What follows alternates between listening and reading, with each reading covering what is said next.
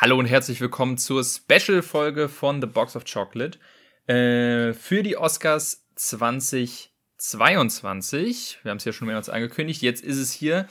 Wir besprechen im Großen und Ganzen die Oscars und orientieren uns dabei halt an den zehn Filmen, die für Best Picture nominiert sind und geben zu jedem äh, unseren Senf dazu. Und wenn ich von wir rede, dann meine ich natürlich einmal mich. Ich bin Jonas und auch wieder digital zu mir geschaltet ist Philipp. Hi Philipp. Hallo. Ja, das ist das zweite Mal, dass wir das jetzt machen. Also, ja, einmal noch, dann kann man es eine Tradition nennen. Und ähm, ja, wir machen es im Grunde auch genauso wie letztes Mal, wer sich vielleicht noch dran erinnert. Und zwar, äh, wir haben jeweils, also wir gehen jeden Film in Ruhe durch, einen nach dem anderen. Die Reihenfolge ist dabei willkürlich, wenn man so will. Wenn ihr wissen wollt, welcher Film wann kommt, dann guckt in die Folgenbeschreibung. Da ist es dann aufgelistet.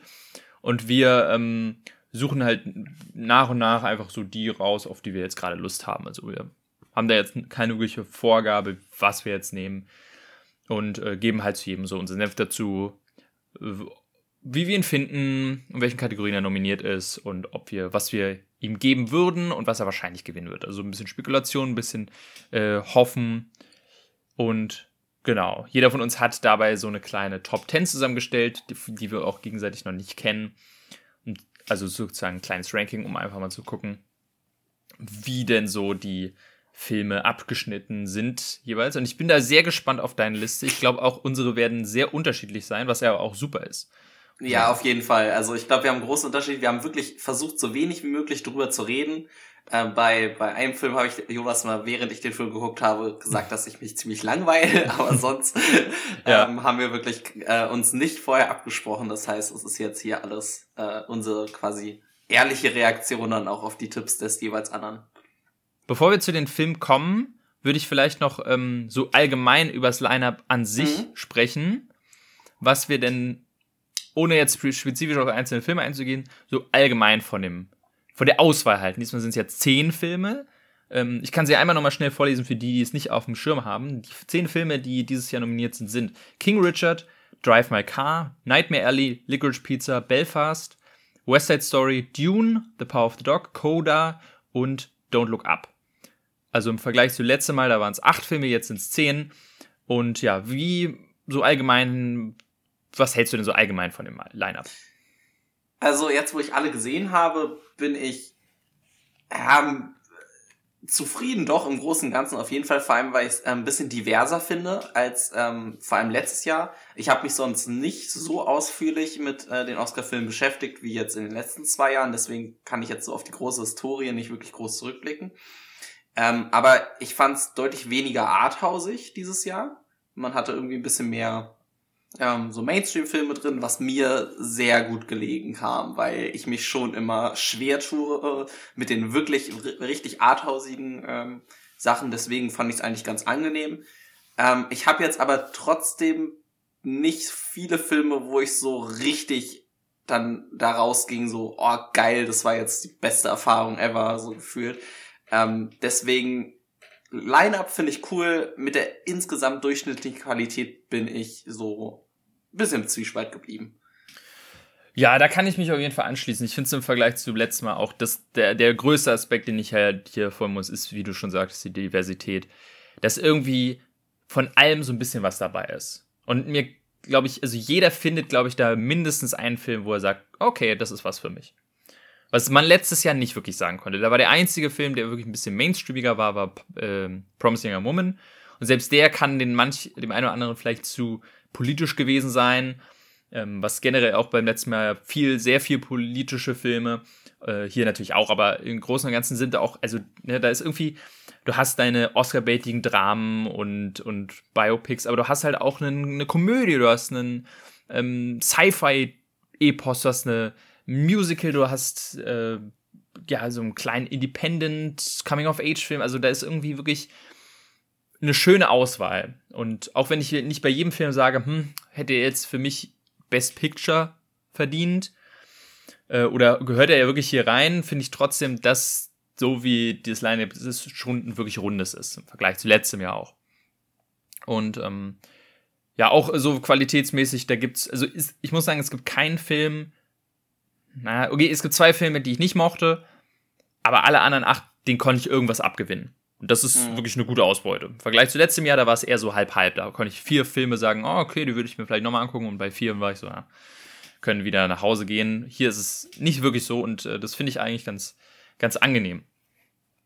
Und deswegen ja. freue ich mich auch, äh, auch sehr darauf, ähm, jetzt über die zu sprechen, weil es dann einfach auch ein bisschen Abwechslung ist über was man ja, Das spricht. Einzige, was mich ein bisschen genervt hat, äh, echt auch daran lag, dass es halt wirklich zehn Filme dieses Mal waren, dass die im Durchschnitt alle sehr, sehr lang waren. Ja. Also, ähm, vor allem, ich hatte jetzt als letzten äh, Drive My Car, der mit drei Stunden dann schon wirklich bei mir so ein bisschen das gesprengt hat. Und äh, wenn man dann so viele Filme in sehr kurzer Zeit guckt, einen manchmal dann doch ein bisschen, äh, keine Ahnung, man keine Lust mehr hat, auf den Fernseher zu starren. Das fand ja. ich nur so ein bisschen äh, das ist auch dieser Trend, den wir eh schon gesagt haben, dass Filme immer länger werden, hat man jetzt auch bei den Oscar-Filmen dieses Jahr schon stark gemerkt, fand ich.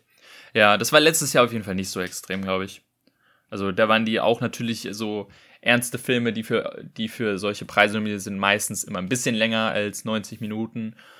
Aber letztes Jahr hatte man nicht das Gefühl, dass sie völlig übertrieben lang sind. Bei diesen Filmen war ich bei, gibt es den einen oder anderen, da werden wir auch noch drüber reden, wo ich da, musste der jetzt so lang sein?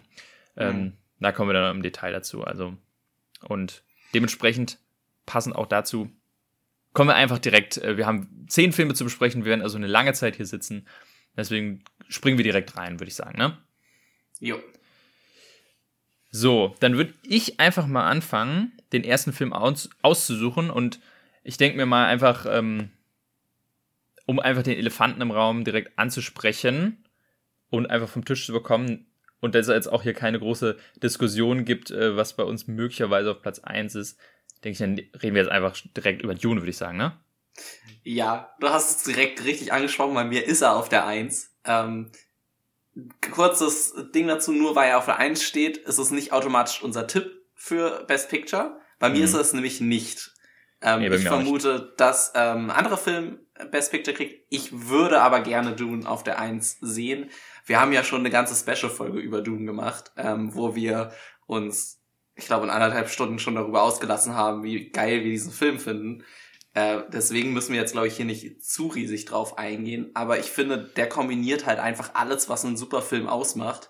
Ähm, und ist dann auch noch irgendwie von der Größe so ein Film, der, finde ich, es auch einfach dann verdient hätte, eigentlich Best Picture zu kriegen. Ja, das ist ja.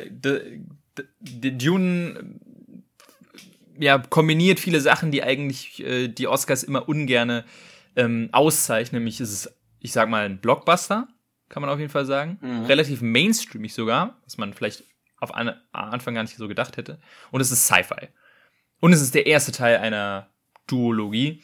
Also alles, was so bei den Oscars immer nie so wirklich so richtig angekommen ist. Die Oscars, die machen eher die kleinen Filme oder die Oscar-Baiting-Filme und so, so ein Sci-Fi-Epos wie Dune ähm, sehe ich da wenig Chancen, jedenfalls auf Best Picture.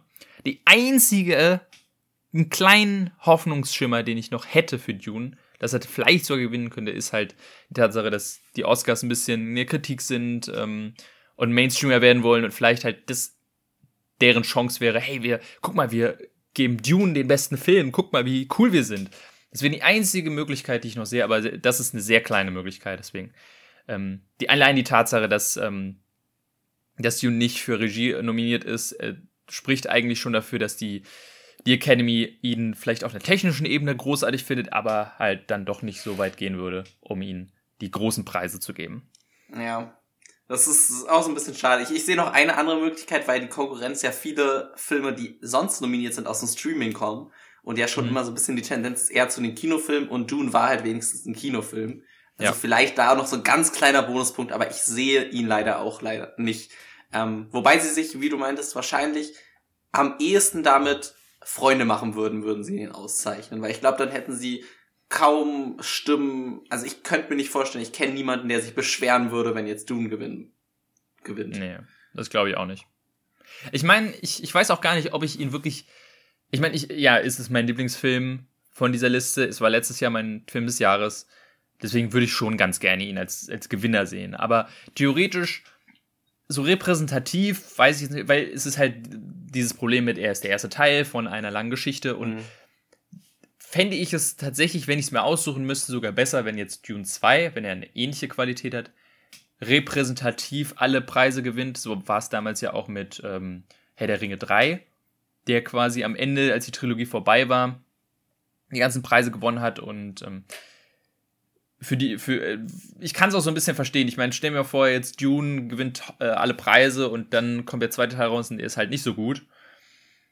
Ja, das passt dann irgendwie, also, ich kann mir vorstellen, dass viele auf der, in der Academy sagen, na, warten wir mal auf den zweiten. Wenn der auch gut wird, dann, dann kriegt er vielleicht. Aber so sehe ich, sehe ich seine Chancen nicht. Aber ich glaube nicht, dass er leer ausgehen wird. Auf jeden Fall nicht. Nee, nee, nee. Das, ich sehe ihn auch in, in vielen Kategorien, habe ich ihn tatsächlich in meinen Tipps, aber halt nicht im besten Film.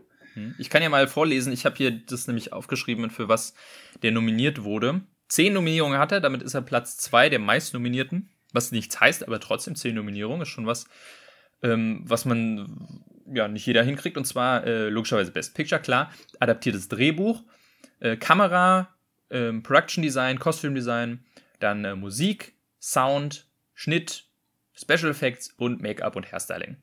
Und also ich sag mal so, für mich Kamera würde ich ihm geben. Ich fand die, die Bilder in dem Film großartig. Weiß zwar aber nicht, ob er ihn bekommt. Da habe ich ihn nämlich nicht. In, in beste Kamera habe ich ihn nicht. Ja, glaube ich nämlich tatsächlich nicht. Aber zum Beispiel, wo er meiner Meinung nach ihn kriegen muss, ist bei Visual Effects. Hm. Ja. Also das ist, glaube ich, also das kann ich mir auch sehr gut vorstellen. Ähm, das Einzige, was da vielleicht noch rankommt, ist Spider-Man, aber ich glaube eher, dass dann die Academy dann sowas dann doch lieber einem Dune geben wird. Äh, ja. Dann auch der Score, also der, die Musik von Hans Zimmer, ähm, ist auch relativ hochgehandelt, finde ich auch. Also, der hat so einen Wiedererkennungswert, der hat so einen Impact. Vieles, was der Film ausmacht, schafft er durch die Musik und das Sounddesign. Also, glaube ich, so Sound und Musik sind auch, da, da, der ist er relativ weit vorne. Also, du hast ihn beiden im Ton und beste Filmmusik, ja? Ich habe noch keine offiziellen Tipps ah, okay. abgegeben, okay. sage ich mal. Ähm, aber ich habe ich habe ihn im besten Ton, aber nicht in bester Filmmusik. Ich, ich würde es genau andersrum machen. Ich, bei Ton weiß ich es nicht, aber Musik, glaube ich, kriegt er. Okay, ja, interessant. Mhm. Ähm, und im, im, adaptierten Drehbuch habe ich ihn noch. Ja, das finde ich zum Beispiel auch, das fände ich gerechtfertigt, weil es immer hieß, Dune ist unverfilmbar, es geht einfach, es ist unmöglich, wir haben es immer wieder gesehen, wie es nicht geschafft wird. Und jetzt kommt jemand daher und schreibt ein Drehbuch, was das auch einem, sogar einem Mainstream-Publikum irgendwie schmackhaft macht, das ist eine wahnsinnige Leistung. Ich finde, sowas hat auch durchaus äh, ja, Screenplay verdient. Und vor allem würde es auch ein Zeichen setzen, dass es halt Leuten, die vielleicht Dune nicht gesehen haben, auch zeigt, hey, so ein Fantasy, äh, nicht Fantasy, so ein Sci-Fi-Riesenblockbuster, äh, der kann auch ein gutes Drehbuch haben sogar. Es geht nicht nur um Bilder, sondern es geht auch um Inhalt. ja. Weil das, das würde mich ein bisschen traurig machen, wenn am Ende Dune so ein ähnliches Schicksal leidet wie Mad Max. Damals Mad Max Fury Road, die war nämlich auch relativ viel nominiert und hat auch richtig abgeräumt, einen nach dem anderen. Aber halt diese ganzen technischen Sachen wie Production Design und glaube sogar Costume Design und sowas. Ähm, aber dann, als es an die richtigen Awards ging, ging er dann leer aus. So, das hat er dann alles nicht bekommen. Und bei Dune glaube ich auch, die, der ist bei den technischen Sachen weiter vorne. Also Production Design könnte ich mir vorstellen, Costume Design könnte ich mir auch sogar vorstellen. Würde ich ihm sogar auch geben. Ich finde die Kostüme auch relativ großartig in dem Film. Bin aber nicht sicher, ob er den dann kriegt, aber mhm. ja, das fände ich, ich fände schade, wenn dann am Ende so, ja, wir, wir geben euch euren Cypher-Film, aber nur für die ganzen technischen Sachen ähm, und für die künstlerisch anspruchsvollen, da, da lassen wir dann anderen eher den Vortritt. Ja, aber ansonsten, ich glaube, ist dann relativ eindeutig zu sagen, Dune, also auf beiden von uns auf Platz 1 und ich bin da sehr, sehr gespannt, was er so alles abräumen wird. Ist auch immer nämlich, wenn, wenn man so viele Nominierungen hat, ist natürlich die Fallhöhe immer groß, am Ende mhm. als Verlierer dazustehen. Ich weiß noch, ich meine, wenn jetzt Dune fünf Oscars gewinnt, dann wird es trotzdem Leute geben, die dann sagen, ja, hat aber fünf nicht gekriegt zusammen, oder? Weil ich weiß noch, ich weiß noch bei La La Land damals, die hat auch, der hat, glaube ich, 14 Nominierungen gehabt, was relativ krass war. Und hat am Ende sechs Oscars nur, nur gekriegt. Man auch sagt, sechs Oscars ist eine ganze Menge. Äh, ja. Und teilweise, also sowas wie Nomadland, was letztes Jahr Best Picture war, hat nur drei gekriegt und wo man sich denkt, ja, also sechs ist schon beeindruckend, aber trotzdem hieß es dann so, oh, La La Land, Verlierer des Abends. Und dann sagt so, hey, sechs Oscars, what the fuck? Naja, also ich bin mal gespannt. Ich denke mal, so drei, vier könnte Dune sogar hinkriegen. Ja, ich, ich habe ihn, hab ihn in vieren. Habe ich ihn. Ja. Ja. Deswegen, also das einmal aus, aus dem System, dass es da jetzt gar keine Spekulation gibt auf unserem äh, Platz 1 ist Dune. Äh, wer hätte es gedacht? Überraschung. Okay, dann, so. dann würde ich den nächsten auswählen, ne? Mhm, ja, dann hau mal raus. Ähm, ich würde einen bisschen mittigeren nehmen, und zwar King Richard würde ich als nächsten. Ähm, den habe ich relativ mit, ich habe ihn auf der 6 äh, geratet ja. bei mir. Mhm. Also, um nochmal zusammenzufassen, was bei King Richard, den hatten wir jetzt hier vor längerer Zeit äh, schon mal angesprochen in, im Podcast. Ähm, ist jetzt aber offiziell erst äh, vor kurzem auch überhaupt im Kino erschienen. Und geht im Grunde ist das Biopic von dem Vater der Williams, der berühmten Williams Tennisschwestern, was irgendwie so halt die Geschichte zeigt, wie er sie groß gemacht hat, wie er sie irgendwie zu einem Trainer bekommen hat äh, und in den Tennissport reinbekommen hat, sie äh, gefördert hat, aber auch dadurch äh, mit einer sehr autoritären und orthodoxen Art und Weise, die man, ja, je nachdem, wie man es äh, findet, gutheißen oder eben nicht gutheißen kann, aber am Ende des Tages geht es eben darum, wie er es geschafft hat mit seinem Masterplan, zwei der größten Tennisspielerinnen, ja, der Geschichte, können wir vielleicht sagen, auf jeden Fall der modernen Geschichte, ähm, hervorzubringen. Und ja. Also du meinst, du hast ihn relativ mittig. Ja. Ja, ich muss da sagen, also das war einer von den Filmen, die bei mir ganz unten gelandet sind. Ich ähm, habe ihn auf meinem Platz 9. Okay. Und das ist so eine Sache, ähm, wenn ich objektiv an diesen Film so rangehe, dann ist der durchaus solide oder macht durchaus Spaß. Und ähm, wenn, ich sag mal, wenn man sich, äh, es ist, ist fies, aber es hängt vielleicht auch mit einer persönlichen Einstellung zusammen, aber ich finde gerade so die, die Message, die mit diesem Film irgendwie dargestellt wird, irgendwie sehr fragwürdig und der Film macht es sich dann doch sehr leicht, einen Personenkult für einen, für jemanden wie King äh, Richard Williams darzustellen und irgendwie es nicht, sich nicht traut, dass auch diese, nicht nur diesen Personen, sondern auch diesen ganzen Sport oder diese ganze Herangehensweise vielleicht auch mal ein bisschen kritischer zu beleuchten. Und das fand ich irgendwie sehr enttäuschend, muss ich sagen. Ja, also man muss auf jeden Fall für dieses Kritische sehr zwischen den Zeilen lesen, wenn man das irgendwie raussehen will. Man hat vielleicht am ehesten noch mit, der, mit dem Charakter der Mutter so ein ganz bisschen jemand, der da moralisch rangeht. Ähm, aber sonst halt wirklich kaum. Ich habe ihn trotzdem halt ein bisschen weiter oben, weil ich ihn halt sonst deutlich besser weggucken konnte als viele der anderen. Ähm, ich fand, es war eine ganz cool im Kino. Ich fand, es war halt wirklich gut geschauspielert.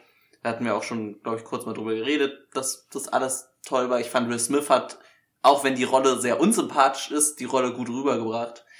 Ähm, und ich mag Sportfilme eh generell. Ich, ich finde, Sport legt sich immer super gut an für, für Filme, weil es halt selbst in sich irgendwie immer was Dramatisches hast, hat, so ein Spiel. Und äh, die Momente, wo da mal Sport gezeigt wurden, auch ganz rüber, cool rüberkamen. Und ich einfach mit einem, vielleicht nicht ganz berechtigt, aber mit einem guten Gefühl halt aus dem Film rausgegangen bin. Ähm, und so im Nachhinein halt so ein bisschen über diese, ja, kritische Angelegenheit hinweggucken konnte.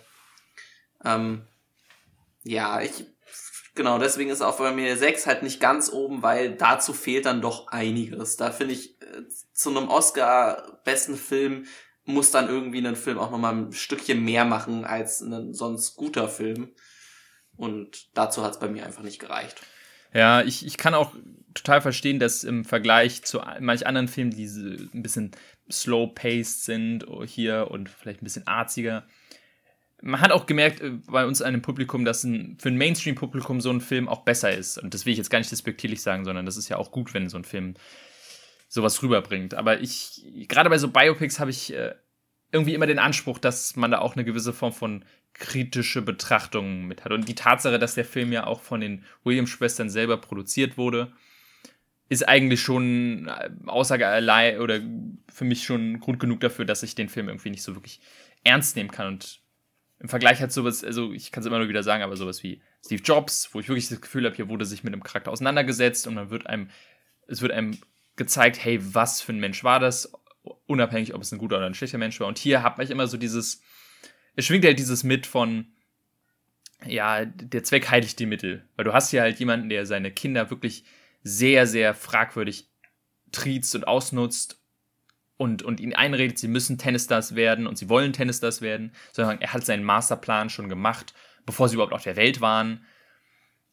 Und am Ende quasi, klar, er wird so ein bisschen negativ dargestellt. Also, klar, also er ist auf jeden Fall nicht sympathisch in dem Film. Das, glaube ich, wird jeder mir zustimmen. Ja. Aber am Ende, also er endet so auf einem Ton, dass man, dass der Film eigentlich sagt, ja, er war ein Arschloch, aber ja, aber hätte er das alles nicht gemacht, dann wären die jetzt keine Superstars. Und ähm, deswegen war er doch eigentlich im Recht. Und das ist irgendwie so, das finde ich ganz, ganz schwierig, weil ja, kann man sagen, theoretisch, ne? Ohne ihn wären Serena und Venus Williams nie Tennisstars geworden oder jedenfalls nie so erfolgreich, mit Sicherheit. Aber ist diese Message, ich meine, das ist jetzt die Geschichte von den Gewinnern. Wie viele Leute gibt es, die quasi ähnliche Erfahrungen als Kind durchmachen mussten, wie sie von einem, von einem Elternteil irgendwie äh, zum, zum Sport gedrängt wurden und dann hat es am Ende nicht geklappt und jetzt muss man sich quasi von diesen Millionären da irgendwie einreden lassen, ja, ihr müsst immer nur an euch glauben, dann kann, dann, dann klappt das schon mit, dem, mit der Sportkarriere. Und das ja. so, ja. und ich weiß, ich, ich bin kein, ich komme nicht aus der Sport, aber ich weiß, dass ähm, man, wenn man ein Sportler sein möchte oder auch ansatzweise diesen Beruf oder diese Karriere verfolgen muss, da muss man von Kind an dabei sein und alles geben und im Grunde seine Kindheit opfern und, und immer 100% geben, 110%.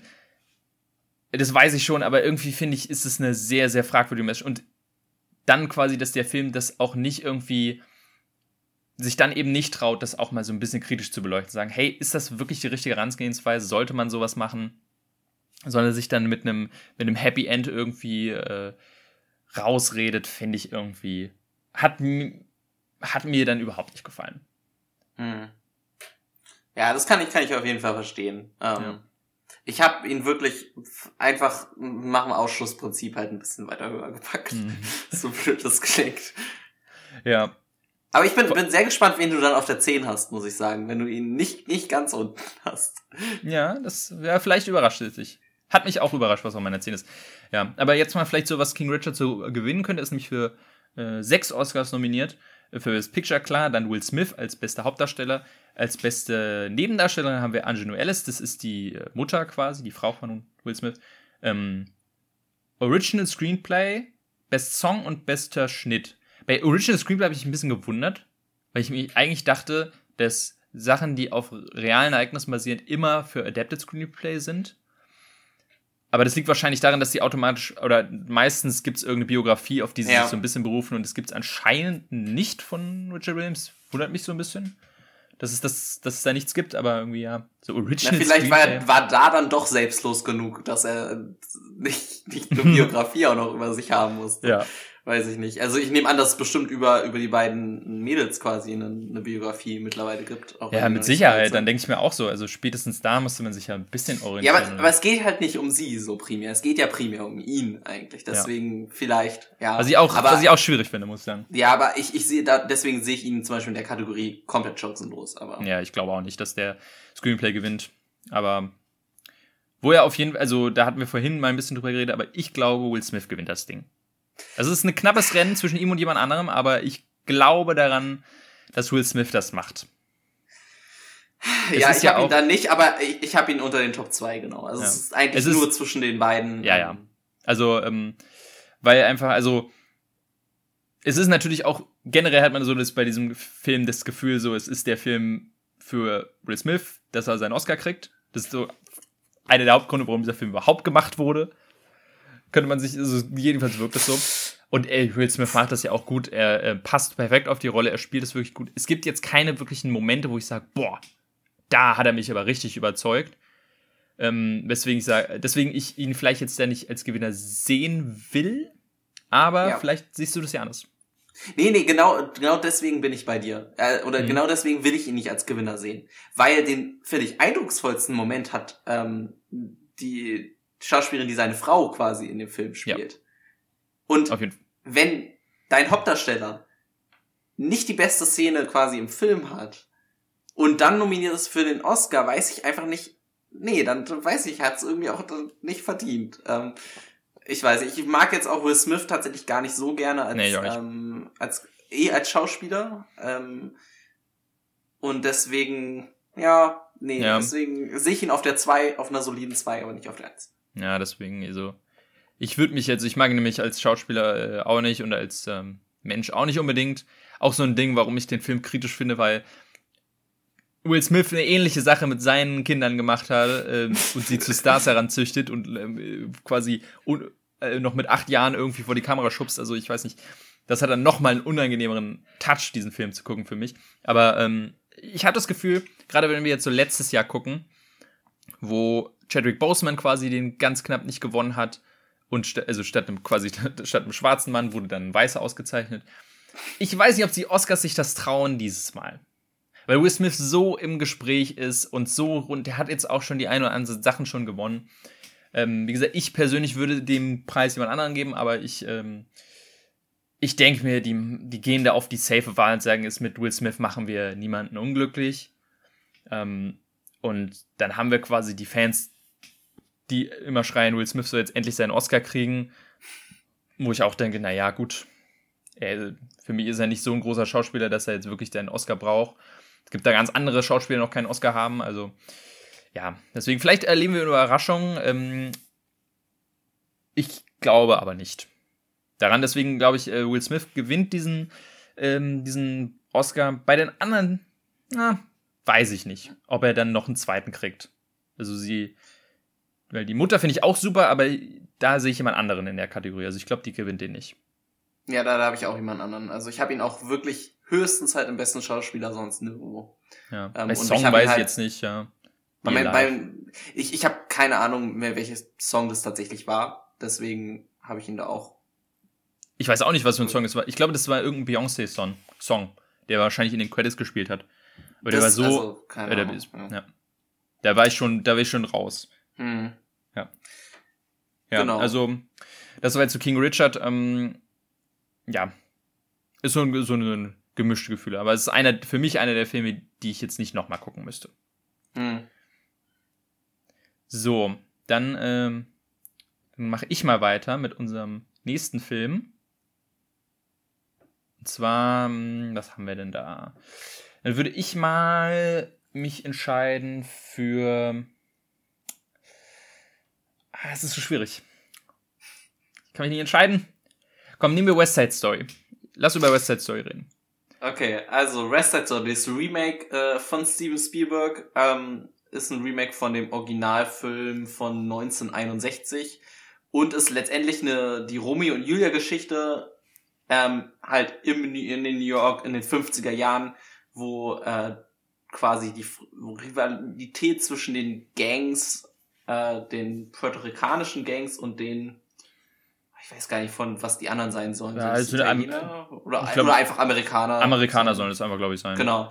Äh, die halt aufeinander clashen, aber dann der, ähm, einer der ehemaligen Anführer der Jets, also der ähm, amerikanischen Gang, verliebt sich dann in, wie heißt sie? Maria, glaube ich, ne? Maria, ja, genau. Ähm, die Schwester einer der ähm, Sharks-Mitglieder, also der Puerto Ricaner. Und wie typische Romeo und Julia endet das halt äh, in Tragödie und in Herzschmerz. Und aber mit, mit ganz viel Musik halt, West Side Story. Genau, Musicals. Und äh, wenn ich nicht richtig lese, ähm, bist du nicht der größte Musical-Fan. Doch, doch, doch, doch, ganz, doch, ich mag Musicals tatsächlich ganz gerne. Ähm, Na gut. Aber ich mochte West Side Story nicht.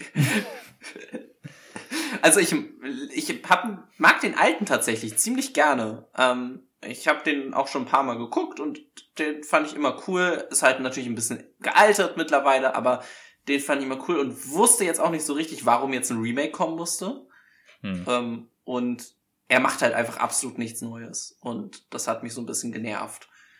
Und dazu ist er dann noch einfach unnötig lang.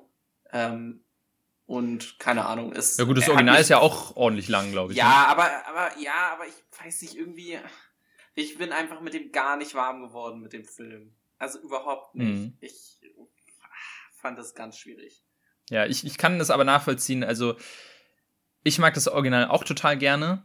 Ähm, und ich hatte diesen Film, also das ist einer der Filme, die ich am meisten hin und her geschoben habe, weil ich hatte den ursprünglich ein bisschen tiefer auf meiner Liste Und zwar aus dem Hauptgrund, warum, und da können wir als erstes zu reden, das hast du schon angesprochen, weil es eben ein Remake ist und man sich denkt, warum muss man diesen Film remaken? Vor allem, wenn man sich jetzt bedenkt, West Side Story ist einer der größten Oscar-Filme überhaupt. Hat, glaube ich, damals zehn Oscars gewonnen. Der Rekord liegt bei elf. Also es ist wirklich, was die Oscars angeht, einer der Big Player.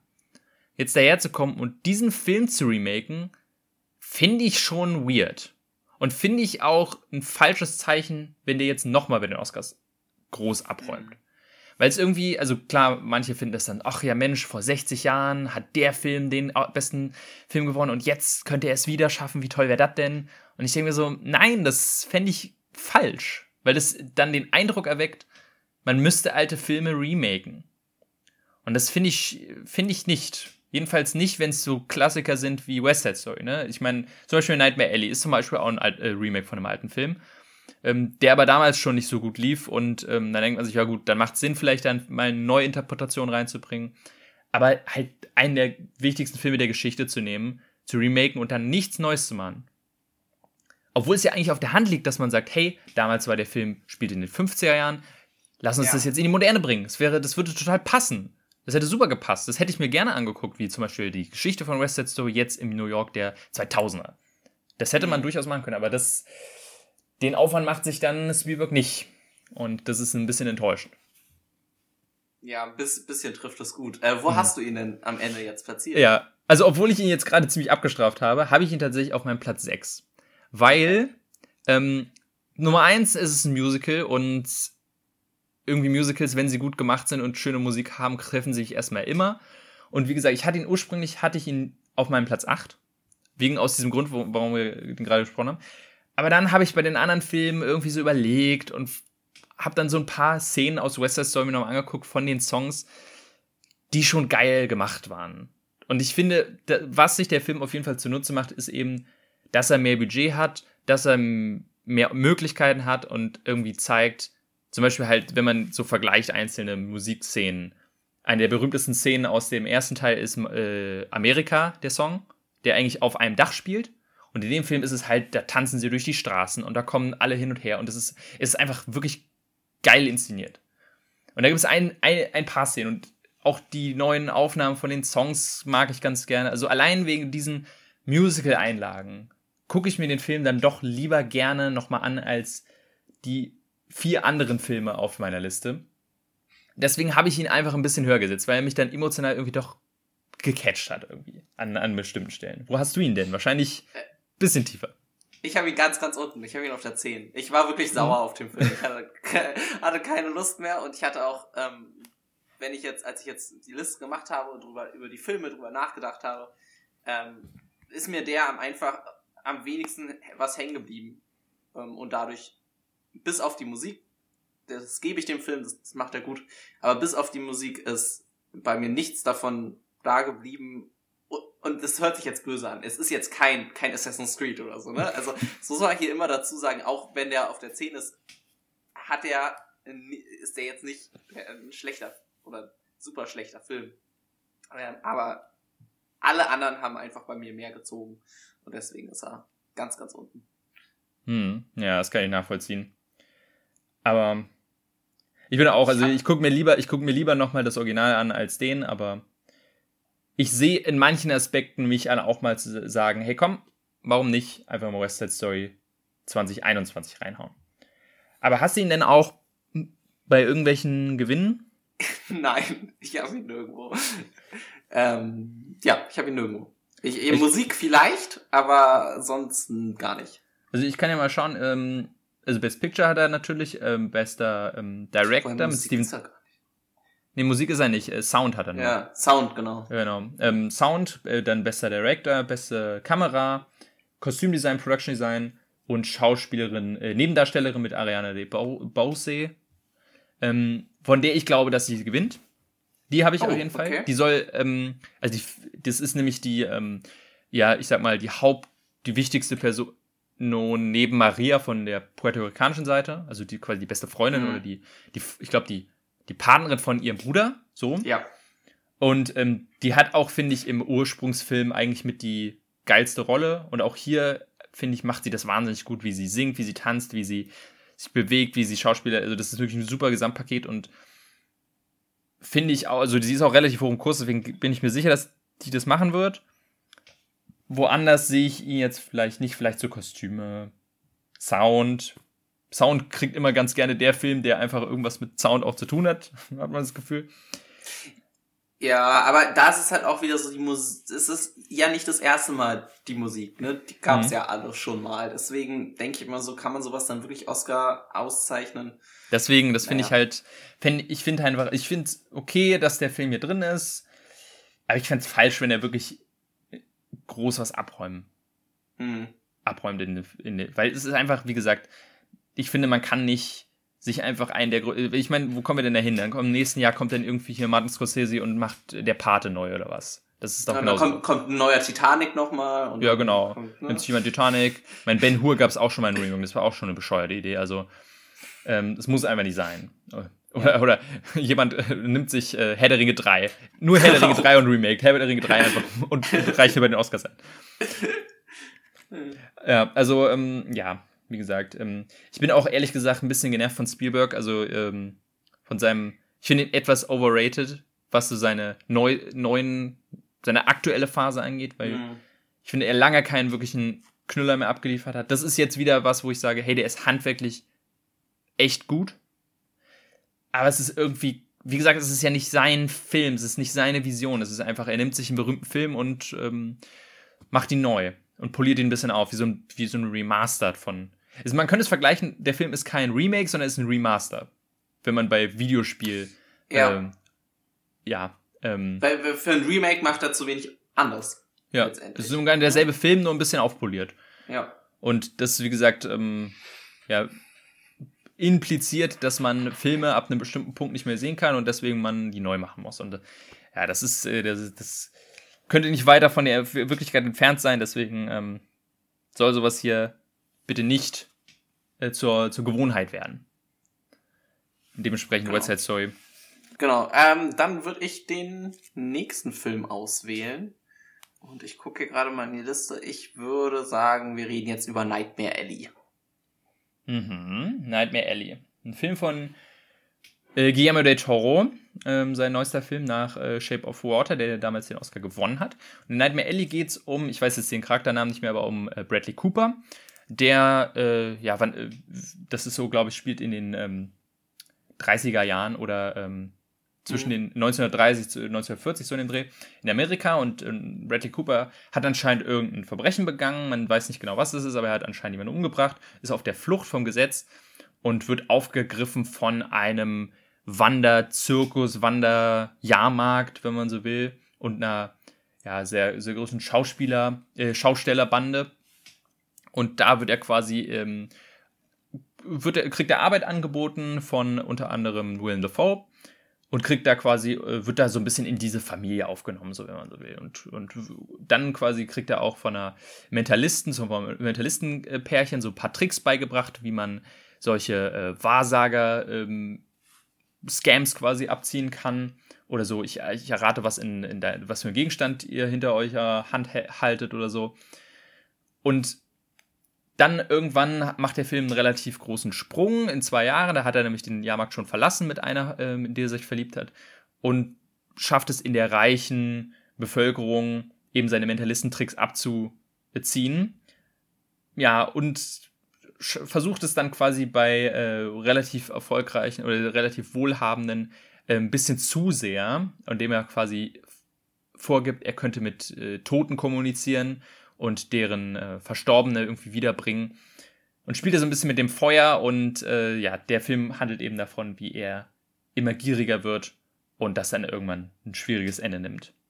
Ich glaube, Nightmare Alley war einer der letzten Filme, die wir beide noch gesehen mhm. haben, jetzt vor den Oscars. Was unter anderem daran liegt, weil wir einfach ihn nicht im Kino geschafft haben und jetzt quasi warten mussten, bis er äh, dann auch auf Disney Plus ähm, released wurde. Deswegen haben wir ihn dann jetzt noch ganz knapp sehen können. Wie fandest du den Nightmare Alley?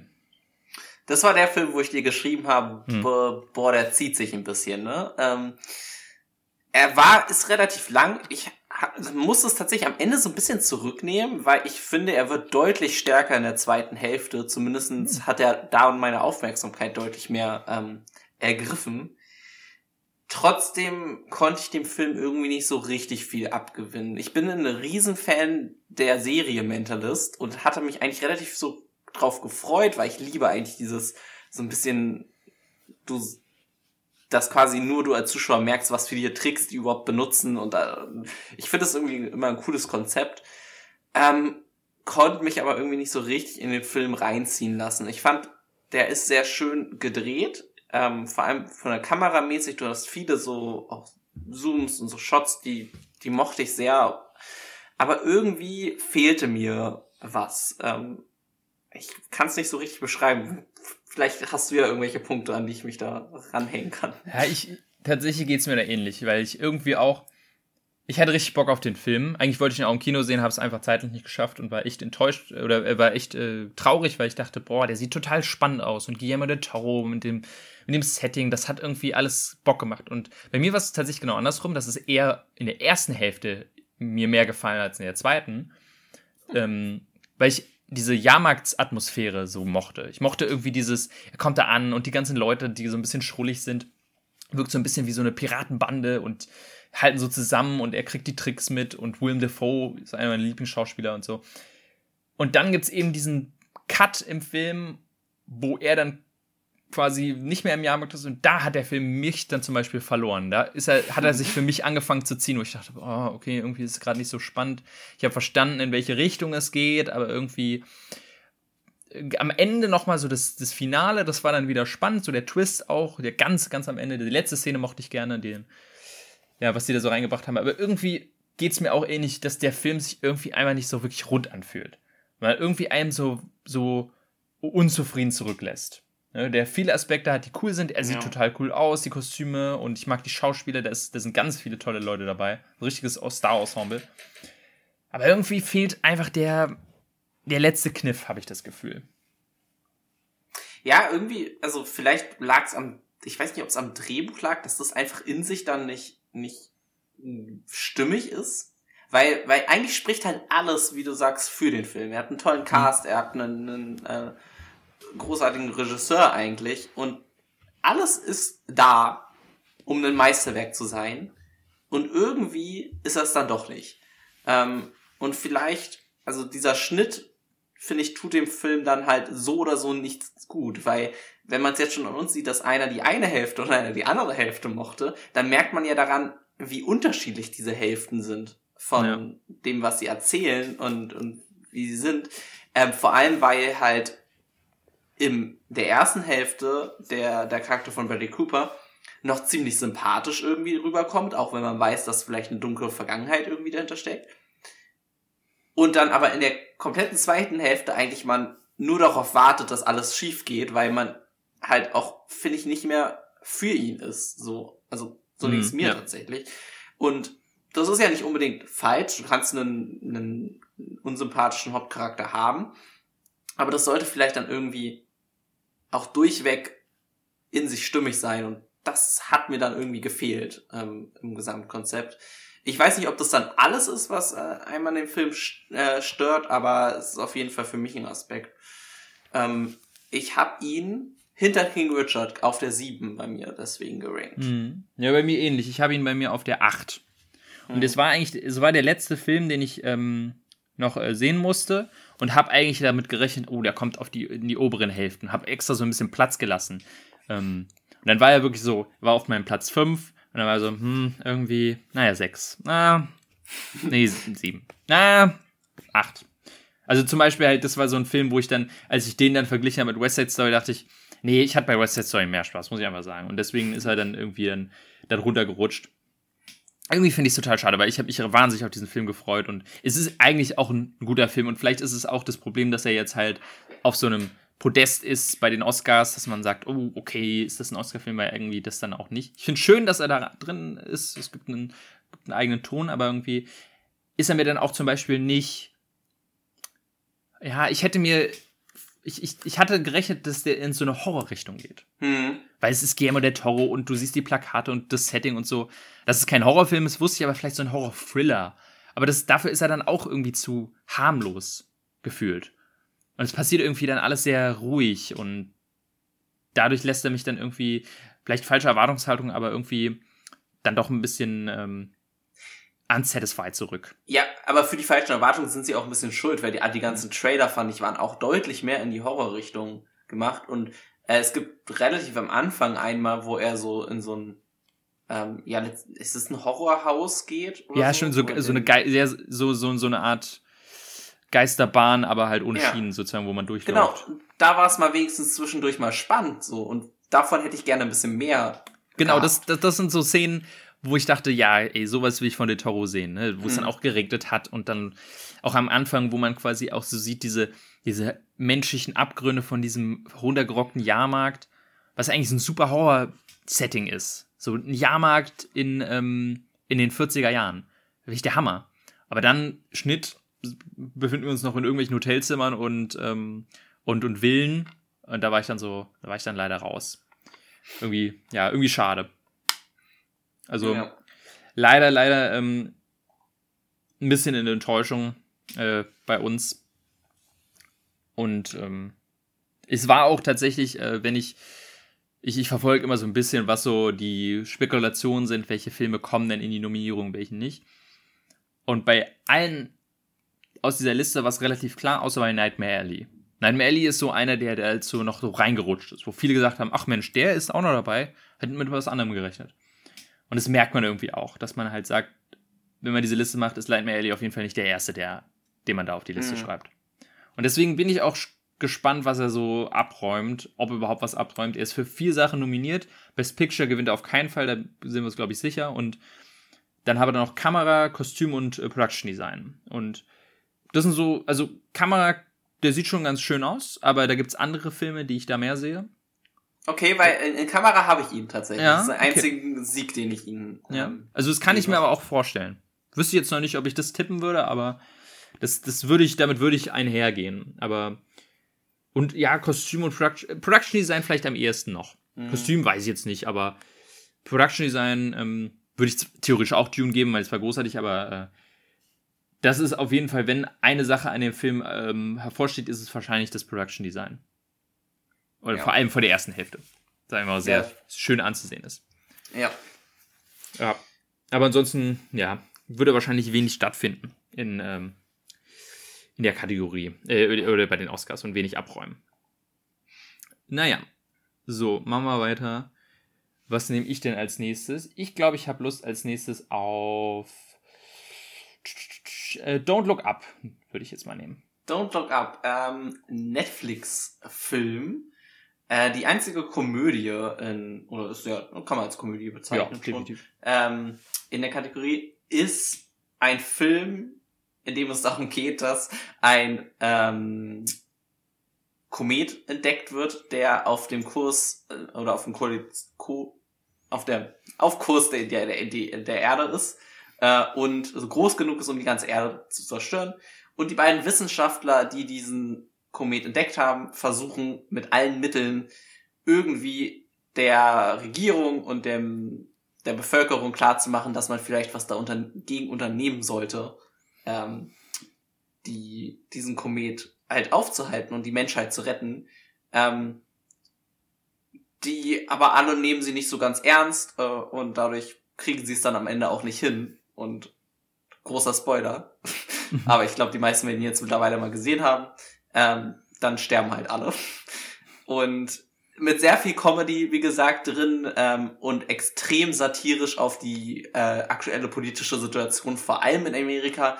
Man kann den, glaube ich, sowohl als ähm, quasi als Parodie auf die Reaktion Corona als auch vor allem auf quasi die Erderwärmung nehmen. Beides mhm. ist, glaube ich, sehr genau dieses von wegen, dass Informationen quasi heutzutage nicht immer als das verkauft werden, was sie sind und so weiter und dass viele ähm, es wirklich was erst glauben, wenn es ihnen quasi in die Fresse schlägt äh, und vorher äh, alles tun, um ihre jetzige Meinung einfach beibehalten zu können. Und hat mir ziemlich gut gefallen tatsächlich, äh, Don't Look Up. Mhm. Ähm, weil genau weil ich mich sehr viel mit diesen politischen Sachen ähm, beschäftige und der hat es auf eine witzige Art, aber auch vor allem erschreckend. Der hat mich wirklich tief manchmal berührt und ich habe so wirklich gedacht, so, oh Gott, das könnte einfach genauso stattfinden, dachte ich bei manchen Sachen. Ähm, und dadurch erschreckend und irgendwie trotzdem witzig. Das schaffen nicht viele Filme, so eine Kombination zu kriegen. Und deswegen hat mir super, super gut gefallen. Ja, mir auch. Ich, ich habe ja schon mal erwähnt in unserem Jahresspecial, ähm, der war ja bei mir in der Top 10. Und ähm, dem, deswegen weiß man ja schon, ich finde den Film auch super. Ich mag den richtig gerne. Ich habe ihn jetzt auch nochmal für die Aufnahme nochmal nachgeschaut. Ähm, einfach um nochmal zu gucken, okay, wie ist er beim zweiten Mal? Ich wollte ihn auch nochmal auf Englisch gucken, weil ich ihn damals auf Deutsch geschaut habe. Ähm, und allein erstmal die Tatsache, dass er wahnsinnig witzig ist, finde ich, ähm, gibt dem Film schon mal einen großen Pluspunkt. Und aber auch halt, es schafft es perfekt, diesen, diesen, diesen Humor, der dem halt stecken bleibt. Weil du wirklich denkst, okay, warte, scheiße, ja, stimmt, eigentlich ist das näher an der Realität dran, als ich es gerne hätte. Und ich habe so das Gefühl bei dem Film, dass es wirklich so diese zwei Lager gibt. Die einen, wie vielleicht wir, die einfach sagen, hey, super, perfekt auf den Punkt gebracht, ähm, was gerade alles schief läuft. Und die anderen, die den Film total blöd, total albern finden und sagen, ja, ein bisschen versimpliziert oder beziehungsweise der verhält sich für schlauer, als er ist, ähm, ist aber eine rumme, dumme Blödelei ich habe irgendwie das Gefühl, es gibt wenig dazwischen, weil ich wirklich nur diese extremen Meinungen sehe. Jetzt auch bei den Oscar-Nominierungen, da gibt es viele, die dann sagen, ach, was soll der denn da? Ich finde es super, dass so ein Film hier ist. Ich weiß jetzt nicht, ob ich ihn, ich will ihn jetzt nicht gewinnen sehen, weil dafür, weiß ich nicht, da ist er mir dann doch ein bisschen zu plump. Aber mhm. ich finde es super, dass so einer dabei ist. Ich bin ein großer Adam McKay-Fan. Ich fand Weiß geht in eine ähnliche Richtung.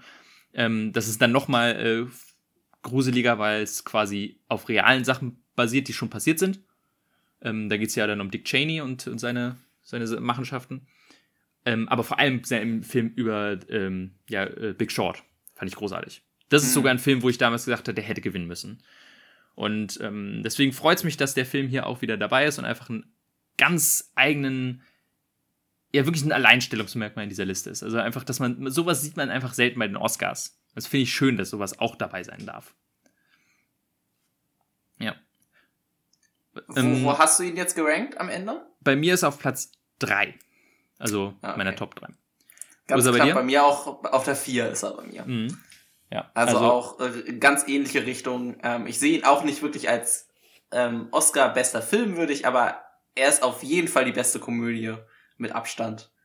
Ähm, und deswegen völlig verdient, wenigstens die Nominierung zu kriegen. Ja. Und auch relativ mutig, weil wirklich viele große Medien auch sehr peinlich berührt auf diesen Film reagiert haben. Hm. Und weil sie halt Teil dieses Systems dann irgendwie auch sind. Und hätte auch gedacht, dass vielleicht auch die Oscars da so ein bisschen drauf reagieren, aber haben sie dann ja doch wenigstens nominiert. Das finde ich ganz gut. Ja, das ist halt wirklich so ein kompletter Umschlag, was, was dieser Film macht, ne? Der wirklich bei allem irgendwie so ein bisschen Spiegel. Sei es Politik, sei es Medien, sei es die Gesellschaft, ähm, sei es Stars und Sternchen, sei es irgendwie Wissenschaft, wie mit Wissenschaft umgegangen wird. Ähm, da sind so viele, da ist so viel drin, was man da rauslesen kann. Und wie gesagt, vielleicht mag es manchmal sehr versimpelt sein. Also die Message ist wirklich mit dem Holzhammer. Dass, dass es da um Klimawandel gehen soll, ist wirklich äh, subtiler, äh, subtil ist was anderes. Aber ich finde es genau richtig, dass der Film eben überhaupt nicht subtil ist, weil man muss ja auch sagen, ähm, der Film ist ja auf Netflix ähm, gestartet, also es ist eine Netflix-Produktion, auch wenn er im Kino lief. Und wenn man sich jetzt mal bedenkt, der kam dann auch so zu Weihnachten raus. Der Film, den haben wahrscheinlich einen Haufen Leute, die vielleicht auch jetzt nicht unbedingt für den, den, für sowas wie die, äh, äh, Belfast oder für Power of the Dog dann ins Kino gehen, die haben sich den dann angeschaut und ähm, die vielleicht auch jetzt nicht so einen richtigen Anspruch an Filme haben und für die ist der Film dann genau richtig. Die dann quasi auf, auf simpelste mit, mit dem Leonardo DiCaprio, mit der Jennifer Lawrence beibringen, was gerade alles im Land schiefläuft. Auf wirklich so wie so wie so ein Kleinkind quasi. Und das finde ich ganz gut, dass der Film, also ich, ich finde es die richtige Rangehensweise. Wenn man es nämlich ja ein bisschen arzi mehr gemacht hätte, dann hätte den, der, der Film viel abgeschreckt. Ja. Genau. Ich fand, fand vor allem schön, dass äh, Jennifer Lawrence hat jetzt lange nichts mehr gemacht gehabt. Genau, die so sieht richtig. man sehr selten, finde ich auch. Genau. Hab ich auch ähm, und ich fand sie wirklich toll in der Rolle. Also das so, sie war so schön frustriert die ganze Zeit und ich ja. habe keine Ahnung. Äh, ich glaube, Tim, Timothy Chalamet hat seine einfachste Rolle aller Zeiten gehabt. Ja. Ähm, der, der ist ja auch geil, er ist ja jetzt in zwei Oscar-nominierten Filmen auch dabei, ne? Dadurch. Ja. Ähm, ähm, ich fand es irgendwie ziemlich witzig. Leonardo DiCaprio sehe ich eh gerne. Und das ja, Ja, war, eine coole Kombination irgendwie. Also man merkt auch, dass die ganzen Leute auch Bock drauf haben. Ich meine, Caprio setzt sich ja auch sehr viel für, für Umwelt und, und sowas ein. Und ähm, ja, was ich manchmal gelesen habe, was viele kritisiert haben, ist, dass er eben eigentlich nur sehr oder sehr amerikanisierend ist oder amerikanzentristisch. Und ja, in gewisser Weise ja, aber man muss auch sagen, das hat Eden McKay in einem, irgendeinem Interview mal erwähnt, er weiß einfach nur, was in Amerika abgeht. Ja. Er weiß nicht, was, was Europa macht. Und dementsprechend fände er es auch nicht richtig, sich dann halt so ein bisschen, ja, wie so ein, wie so ein Allwissender dann da hinzustellen und einen Film zu machen, in dem er sagt, ja, die anderen wissen auch nicht, was sie machen. Was teilweise durchaus der Fall ist, aber zum einen erstmal bestimmt mit ans ansatzweise nicht so schlimm wie in Amerika. Ähm, oder auf eine ganz andere Weise. Und wie gesagt, ähm, ich, ich finde es ganz gut, wenn jemand sein, ähm, bei seinen, äh, der, der Schuster bei seinen Leisten bleibt und sagt, ich, ich mache auch nur Filme über Sachen, die ich selber verstehe. Deswegen finde ich es Ja. genau richtig. Ja, auf jeden Fall. Also hätten die jetzt dann unsere deutsche Tagesschau so lächerlich dargestellt, dann wären halt einfach viele auch so gesagt, ja, so ist es aber halt nicht. Hm. Und so bei den amerikanischen, gut, es waren jetzt nicht viele Nachrichten, die wir gesehen haben äh, in dem Film, aber so dieses Talkshow-Format und das war schon sehr nah dran, wie die auch oft sind in Amerika. Und Mhm. deswegen finde ich es auch okay. Es ist halt auch einfach am Ende, Amerika ist halt medienmäßig das wichtigste Land. Die Oscars sind ein amerikanisches, die sitzen halt in Hollywood, dann ist es auch okay, irgendwie sich auf ein Land zu konzentrieren. Also, weiß ich nicht. Ja. Deswegen, also, das ist auf jeden Fall so eine Empfehlung, glaube ich, die, die jeder mal, sich jeder mal reinziehen kann. Ähm, wie man den jetzt findet, ist, ist jedem selber überlassen, aber ne, ähm, dadurch, dass er eben auch auf Netflix ist und so le leicht zugänglich, kann den, glaube ich, jeder mal reinschauen. Und es schadet generell nie, einen Film zu schauen, der so einen so ein bisschen reflektieren lässt über den einen oder anderen Aspekt, der gerade bei uns abgeht. Deswegen, ähm, ja, schauen wir mal. Äh, Der ist für vier Oscars nominiert: Best Picture, äh, beste Musik, bester Schnitt und bestes ähm, Original Screenplay. Ähm, ja, weiß nicht. Also äh, bei Musik sehe ich ihn nicht. Die ist mir jetzt nicht wirklich aktiv aufgefallen. Oder ja, schon an, Stellen. Schnitt könnte ich mir noch vorstellen, weil er sehr ja, dynamisch geschnitten ist und ähm, ein gutes Pacing hat, obwohl er lang, länger ist, äh, fühlt er sich deutlich äh, kürzer an als so manch anderer Film auf dieser Liste. Und äh, ja, Original Screenplay könnte ich ihm auch geben, glaube ich aber nicht, dass er es gewinnt. Hast du ihn irgendwo? Ich habe ihn in keiner Kategorie nehmen. Ich habe Ja. ihn nirgendwo. Ja, das glaube ich nämlich auch, dass er so ein Film, der dann auch mal, er darf mitspielen, aber ähm, am Ende kriegt er nichts. Also, Ja. genau. Das zu Don't Look Up. Äh, weiter geht's mit dem nächsten Film. Du bist, oder? Ich glaube, ich hab, hatte ich nicht Don't Look Up ausgewählt? Nee, das äh, war ich. Ach so, okay. Ja, das dann darf Nightmare Alley. Hm? Ah ja, ja, ich äh, guck mal, schon verwirrt. Ähm, ich würde sagen, wir reden dann jetzt über Belfast. Mhm. Okay, Belfast, äh, der aktuellste Film von Kenneth Brenner. Und äh, da geht es um einen kleinen Jungen, der in äh, Belfast lebt. Zu äh, wel welche ähm, Jahreszeit ist äh, äh, welche Oh, Jahreszeit ist? Ich bin mir gerade nicht ganz sicher, wann das zeitlich eingeordnet ist. Ich kenne mich da nicht so gut aus. äh, ich glaube Ende der 60er. Mhm. Ende der 60er, Anfang der 70er muss Ja, stimmt. ungefähr So ungefähr, ja.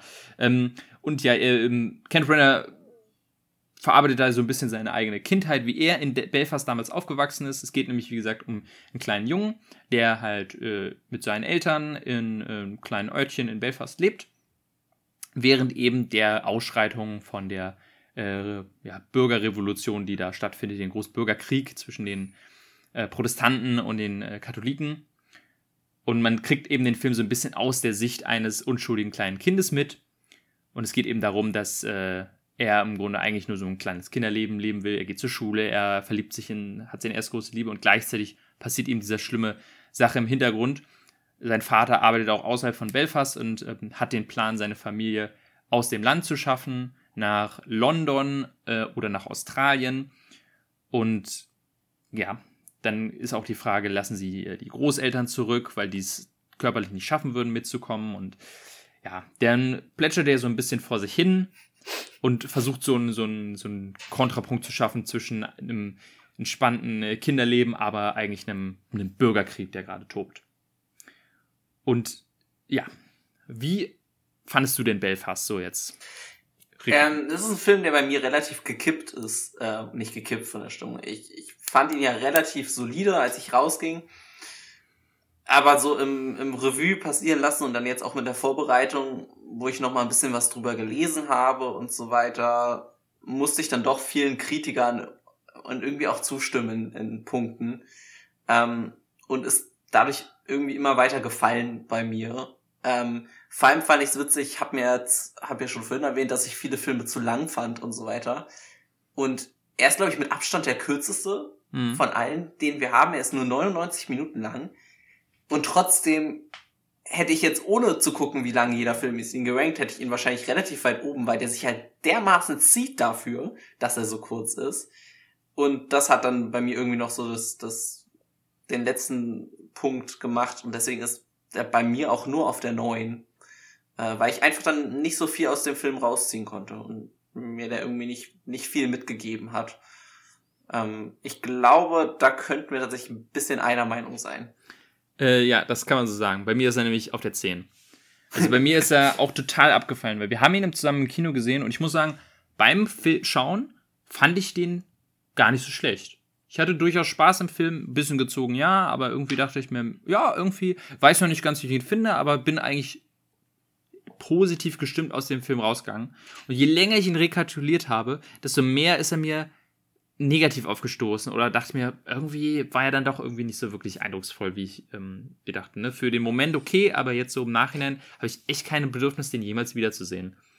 Und das ist irgendwie so, weil der sich so unrund anfühlt. Weil es irgendwie, ähm, man hat das Gefühl, Kenneth Brenner ähm, will halt hier seine, seine, ähm, seine Kindheit wieder verfilmen und will halt irgendwie dieses, oh, ich zeige aus den Augen eines Kindes diesen schlimmen Bürgerkrieg und aus, aus der Unschuld eines Kindes, der das alles nicht versteht. Aber dann gibt es dann irgendwie trotzdem halt Sachen, die, wo, die so gezeigt werden, dass, also die nicht aus der Perspektive des Kindes gezeigt werden, sondern zum Beispiel irgendwie hast du eine Kamerafahrt von oben oder du siehst Szenen, wie die Eltern sich unterhalten, wo das Kind gar nicht dabei ist, wo man denkt, okay, soll das jetzt die Sicht eines Kindes sein oder nicht? Weil irgendwie kann der Film sich da nicht so richtig entscheiden. Und dann im Vergleich, der, der größte Vergleich, der dieser Film halt sich gefallen lassen muss, ist Roma, den ich auch nicht perfekt finde, aber der deutlich viele Sachen besser macht. Und es gibt eine Szene in Roma, wo sie ähm, in Mexiko quasi einkaufen gehen zu einem Shoppingcenter und während sie einkaufen, geht plötzlich so eine Straßenaufstand ähm, los, der so richtig ausartet. Und sie müssen sich irgendwie verschanzen in der, in der Mall. Und sehen das quasi aus deren Sicht. Man weiß gar nicht den politischen Hintergrund, aber man sieht es einfach aus der Person der Menschen. Und es gibt eine ähnliche Szene in dem Film, aber da gibt es eben dann hier die großen Kamerafahrten und die Vogelperspektive und ähm, das Überdramatisierte und ja, da, das wirkt eigentlich alles nicht so wirklich zu Ende gedacht. Und das kann ich eigentlich nur Kenneth Brenners Talent als Regisseur eigentlich am Ende ähm, zum Vorwurf machen. Ja, da, da, das stimmt. Da fehlt einfach einiges, äh, um dann wirklich rund zu werden. Ich, ich habe ihn ja trotzdem noch über West Side Story gerankt mhm. und ich glaube, aber irgendwie so insgesamt für viel mehr reicht's dann einfach nicht. Weil das, ja. Und das ist eigentlich total enttäuschend für mich, weil ich mich auch total auf den Film gefreut habe und auch erwartet habe, dass es der beste Film wird. Mhm. Weil ich erinnere mich noch, ähm, so bevor so, ähm, bevor es so richtig losging, war das so der Film, wo alle gesagt haben, der gewinnt. Der gewinnt hundertprozentig. Mhm. Ja, vor den Nominierungen schon, der, das ist der erste, der nominiert wird, ganz, ganz klar, der gewinnt auch. Jedenfalls hat, habe ich so den Bass mitbekommen ähm, und bin deswegen auch in den Film reingegangen und dachte mir, boah, das wird doch bestimmt was. Da, da, da, da freue ich mich jetzt sowas. Und irgendwie ging ich dann raus und war so, hm, weiß nicht, was, was sagt der Film mir denn jetzt irgendwie so? Ja, er spricht so ein paar Punkte an, die schon spannend sind, die andere Filme besser gemacht haben und ja, irgendwie kommt er auf keinen wirklichen grünen Zweig bei mir. Und ja. deswegen ist er wirklich auch immer wie tiefer gerutscht bei mir. Und ich hätte nicht erwartet, dass ich hier auf dem letzten Platz sehe, weil ich finde es keinen fürchterlichen Film. Hm. Wie gesagt, wenn man ihn guckt, dann sagt man so, ja, ist doch ganz nett. Und äh, ein paar schauspielerische Leistungen sind gut, der Junge spielt gut, es sieht schön aus an manchen Stellen, coole Musik, die benutzt wird. Aber irgendwie, wie gesagt, fehlt einfach so das gewisse Etwas. Und das ja. hatte ich bei jedem anderen Film auf dieser Liste, habe ich da irgendwas gespürt. Irgendwie ein bisschen mehr. Deswegen ist er halt bei mir so tief. Und ich bin auch echt gespannt, was der so äh, gewinnen wird, weil. Naja. Ich habe ihn in keiner Kategorie, tatsächlich. Obwohl er sieben Nominierungen hat, ich habe ihn nirgendwo, ähm, ja. dass genau, er was kriegt.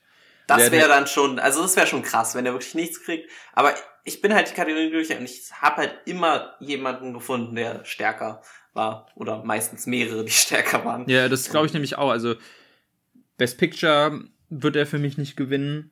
Ähm, Director finde ich wirklich fragwürdig, warum Kenneth Brenner hier ist. Mhm. Ich finde, also ich muss einfach jetzt, glaube ich, mal sagen, Kenneth Brenner, ich finde, ist, glaube ich, einfach kein guter Regisseur. Ein Schauspieler ist er gut, aber irgendwie als Regisseur hat er noch nie wirklich so richtig abgeliefert. Das ist irgendwie, da fehlt immer irgendwie so ein bisschen was, ne? Bei den Agatha Christie-Sachen. Anscheinend hat er auch Artemis Foul gemacht, den habe ich zwar nicht gesehen, aber der soll ja fürchterlich sein. Und jetzt auch hier wieder, also irgendwie, weiß ich nicht, der soll, sollte es vielleicht einfach lassen. Dann haben wir halt äh, bester Nebendarsteller äh, ähm, Sharon Hines und äh, beste Nebendarstellerin Judy Dench. Da haben wir auch schon mal drüber geredet, warum Judy Dench nominiert mhm. ist und zum Beispiel nicht die Mutter, weil die deutlich besser spielt und Judy Dench.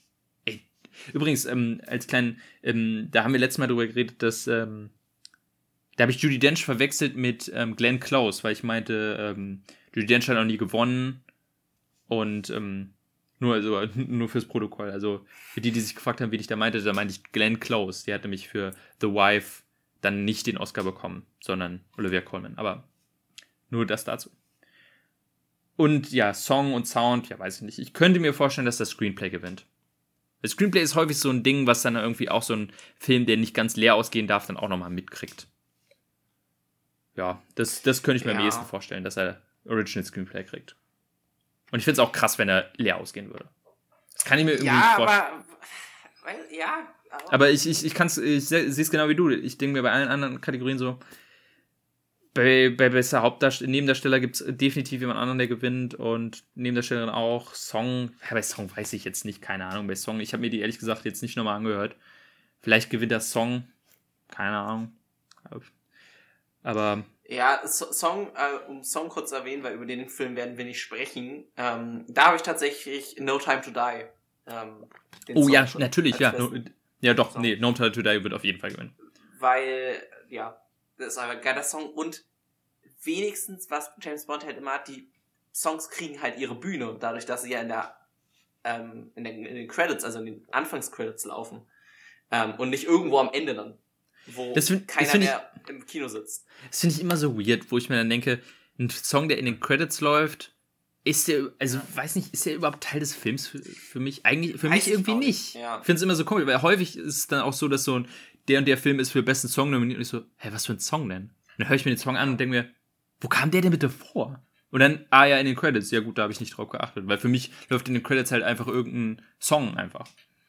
Ja. Also, naja. Den ähm, einzigen, was ich noch denken könnte, das Encanto, den vielleicht kriegt besten Song. Aber bei Encanto hat ja Disney den falschen Song eingereicht. Ja, Deswegen, genau. Also hätten sie da ähm, Don't Talk About Bruno oder ähm, Under Pressure, äh, nee, nicht Under, Surface Pressure. Mann, Surface Pressure, mhm. ich, ja, eingereicht, dann, dann hätten sie da, glaube ich, bessere Chancen. Mit äh, Dos Origitas sehe ich sie einfach nicht da. Da mhm. mal gucken. Aber ja. ja. Genau. Noch ein kleiner Fun Fact, ähm, den ich ganz lustig fand, und zwar Kenneth Brenner hat durch diese beiden Nominierungen Best Picture und Best äh, Regie hält er ab sofort den Rekord für die meisten Oscar-Nominierungen in verschiedenen Kategorien. Nämlich ja, ist, er wurde für, sie, für sieben verschiedene Kategorien wurde er bisher ähm, nominiert, nämlich für Hauptdarsteller, Nebendarsteller, ähm, ich glaube für beide Screenplay-Kategorien, mhm. für jetzt ähm, Regie, für Best Picture und er hat mal irgendeinen Kurzfilm gemacht, für den er auch nominiert wurde. Ja. Noch nie gewonnen, aber er hält den Rekord und ist jetzt über, fand ich auch lustig, also ähm, über ähm, Walt Disney, das konnte ich mir noch denken. Walt Disney war für sechs Sachen nominiert. Und, aber das fand ich auch überraschend, ähm, George Clooney war mhm. auch ähm, für sechs verschiedene Kategorien nominiert. Und jetzt ist Kenneth Brenner. Naja, weiß nicht. Ja, gut, ja. aber Kurzfilm ist halt auch sowas. Also, die anderen sechs sind halt vergleichsweise einfach für Leute, die so extrem talentiert sind. Ne? Mhm. Ja. Aber kurz, du machst ja nicht, wenn du dann irgendwann schon super erfolgreich bist, machst du ja jetzt meistens nicht auf einmal noch einen Kurzfilm. Ja. Ich glaube, den Kurzfilm äh, hat er irgendwie vor, vor Jahren mal gemacht. Genau, das ist halt entweder schaffst du es dann am Anfang deiner Karriere eher oder halt nie wieder. Oder du bist dann, keine Ahnung, auf einmal noch, vielleicht könnte es irgendeiner mal schaffen, der dann auch noch musikalisch talentiert ist oder den Film mitschneidet oder so. Aber sonst wirst ja. du über sechs wahrscheinlich einfach nicht hinwegkommen. Ja, da ist nicht viel drin. Muss man schon. Also kannst einfach nur, kannst nicht, also allein Regie und Kamera sind ja zwei unter, völlig unterschiedliche ja. Professionen. Kannst du einfach ja. nicht beides machen. Ja. Aber ganz äh, lustiger Funfact, ja. Also Belfast ist relativ schlecht bei uns weggekommen, äh, überraschenderweise. Hätten wir, glaube ich, beide nicht mitgerechnet, als wir damals zusammen aus dem Kino raus sind, aber irgendwie ja. Ja. Es war einfach alles so ein bisschen, ein bisschen überzeugender. So. Ähm, dann bin ich wieder dran, ne? Genau. So. Und ähm, ich glaube, damit wir nicht auf dem Film enden, weil ich glaube, das ist ein Downer, wenn wir darauf enden, würde ich jetzt Drive My Car nehmen. Ja, ähm, der einzige fremd, also nicht englischsprachige Film ist ein japanischer Film. Oh Gott, den jetzt zusammenzufassen fällt mir irgendwie ziemlich schwer, weil letztendlich geht's um, oh Gott, wie heißt er? Ich weiß nicht, wie er im Film heißt und wahrscheinlich sage ich es auch lieber nicht, weil ich ja, ja. jegliche Namen nur äh, falsch aussprechen mhm. würde. Es geht um einen Mann, der ähm, ist Schauspieler, aber Theaterschauspieler ähm, und seine Frau ist Drehbuchautorin und der Prolog, der ungefähr eine halbe Stunde lang ist, fängt so damit an, dass er halt ähm, seine Arbeit macht und eigentlich scheinen sie beide ganz glücklich zu sein. Äh, irgendwann erwischt er sie dann aber beim Fremdgehen, ohne dass sie es aber merkt ähm, und erwähnt es auch nie wieder. Und ich weiß nicht wie viel später, aber auf jeden Fall später findet er sie dann auf einmal tot zu Hause, weil sie an einem Hirn, irgendwas im Gehirn, im Hirn, Hirnblutung ist, glaube ich. Genau, Hirnblutung gestorben ist.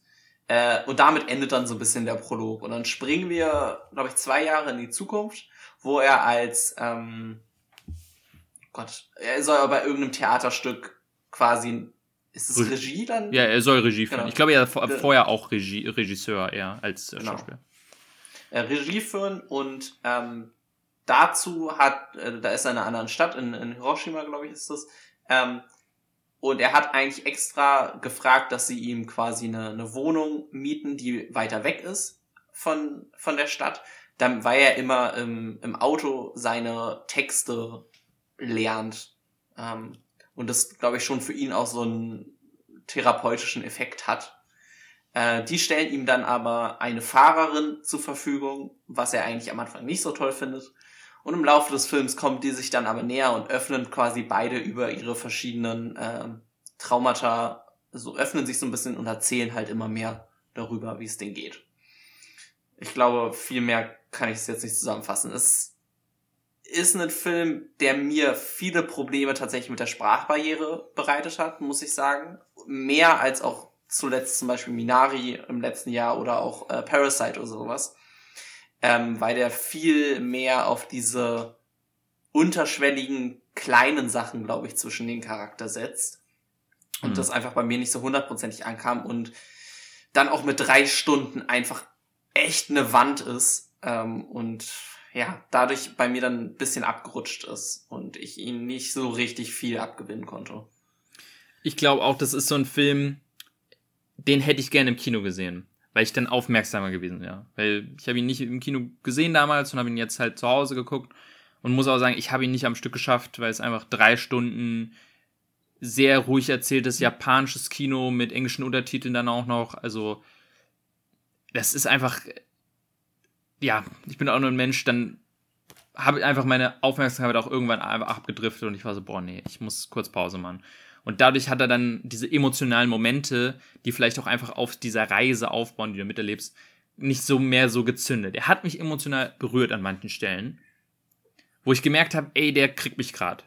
Aber ich habe auch gemerkt, er wird mich deutlich mehr kriegen, wenn ich aufmerksamer gewesen wäre. Und dafür war er mir eben dann zu langsam, zu lange. Und ähm, das, das will ich eigentlich auch dem Film gar nicht vorwerfen in gewisser Weise, sondern einfach irgendwie, ja, wenn ich wenn ich dem Film die Aufmerksamkeit nicht gebe, dann kann ich auch nicht beschweren, dass er mich nicht mitnimmt. Aber auf der anderen Seite, wenn er sie auch nicht, auch nicht schafft, mir die Aufmerksamkeit, mich am Ball zu bleiben zu lassen, dann ja. Es ist, deswegen ist es so ein Zwiespalt für mich, weil ich ihn so gerne so toll finden würde. Und auch viele Aspekte irgendwie, wie gesagt, mich emotional mitgenommen haben, aber irgendwie dann doch durch die Länge und durch dieses sehr ruhige Erzählen einfach, ja, mich nicht gekriegt hat. Und vielleicht, wenn ich ihn mir nochmal irgendwann angucke, dann vielleicht. Aber so ist er bei mir jetzt leider auch relativ weit unten auf äh, Platz 7 ist er bei mir gelandet. Äh, bei mir ist er auf der 8. Ja. ja. Also da sind wir uns dann auch gewisserweise einig. Ähm, aber ähm, was ich sagen muss, ist, ist, er sieht wirklich toll aus und ist toll geschauspielert. Das erkenne ich und das erkennt man auch, ähm, ohne dass man die Sprache selber spricht. Auch wenn es alles sehr subtil ist, aber die Art und Weise, wie die Charaktere ihre Gefühle quasi in sich, in sich reintragen und dann erst raus, ähm, erst wirklich subtil dann irgendwann rauskommen, ist wirklich schön gemacht. Und ich, und ich finde es auch schön, dass der Film sich tatsächlich dann in gewisser Weise die Zeit lässt auf lange Szenen, lange emotionale Szenen, die teilweise wirklich Minuten ewig lang gehen. Ähm, eine sehr schöne Szene ist, wie er sich quasi mit einem ehemaligen Liebhaber seiner Frau dann damals, äh, ähm, ich bin mir gar nicht sicher, ob es der sein soll, den, den er quasi mit ihr beim Fremdgehen erwischt hat. Das konnte ich nicht erkennen. Ja, das ist wieder äh, das, ich glaube, unsere blöde äh, westliche Sicht, wo wir manchmal Asiaten nicht so gut auseinanderhalten können.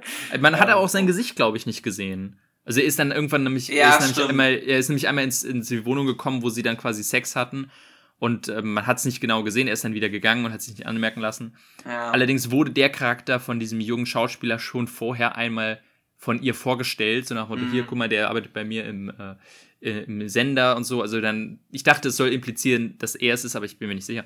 Auf jeden Fall unterhalten die sich im Auto bei einer langen Autofahrt und erzählen sich quasi Geschichten von der Frau, die sie beide geliebt haben. Und dann erzählt, und äh, die hatten auch so ein Ritual, dass die ähm, Frau quasi nach dem Sex immer ihre Ideen, die sie ihr gerade kommen, an Geschichten, ihm quasi äh, direkt erzählt. Und eine von diesen Geschichten quasi erzählen sie sich und dann erzählt er quasi auch der junge Schauspieler, wie die Geschichte zu Ende geht. Und das war irgendwie, ja, weiß nicht, war irgendwie krass gespielt. Und, und krass auch geschrieben. Und das war so einer der Szenen, wo ich dachte, boah, da nimmt der, da kriegt mm. er mich gerade.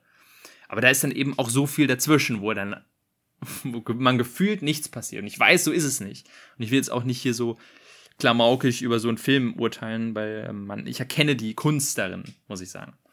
Ja. Aber wie gesagt, ich, ähm, es, ist, es ist leider bei mir nicht so wirklich durchgedrungen und bei dir. Ja, bei, bei, mir ist, glaube ich, auch viel dann äh, Lost in Translation gewesen, wenn sie dann das Theaterstück und so beredet haben und so weiter. Hm. Das wahrscheinlich eine sehr tiefe und auch irgendwie wieder die, die Leute dann widerspiegelt.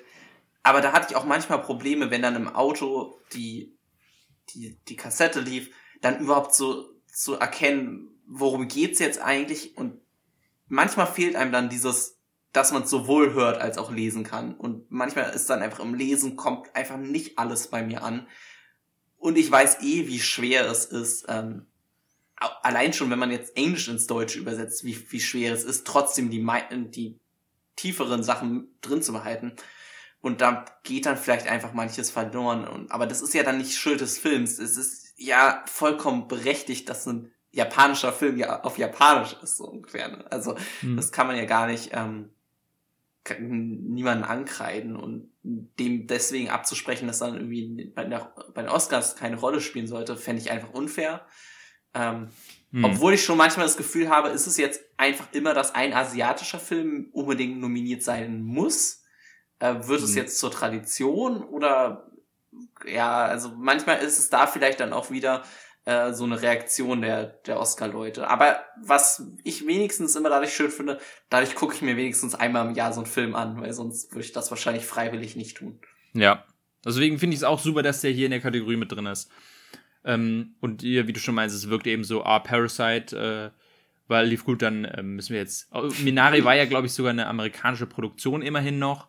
Ähm, ja. Aber das ist jetzt wirklich quasi auch wieder ein ausländischer Film. Aber ey, solange irgendein ausländischer Film bei den Oscars auch ja ähm, gewertschätzt wird, außerhalb von dieser einen Kategorie, Ähm, Finde ich super. Und ähm, solange das dann nach und nach das immer mehr normalisiert, für die Zuschauer und für vielleicht auch die Academy, dass sie erkennen, ja, stimmt, eigentlich gibt es ja auch in anderen Ländern gute Filme, die wir vielleicht ja auch für andere Kategorien nominieren können.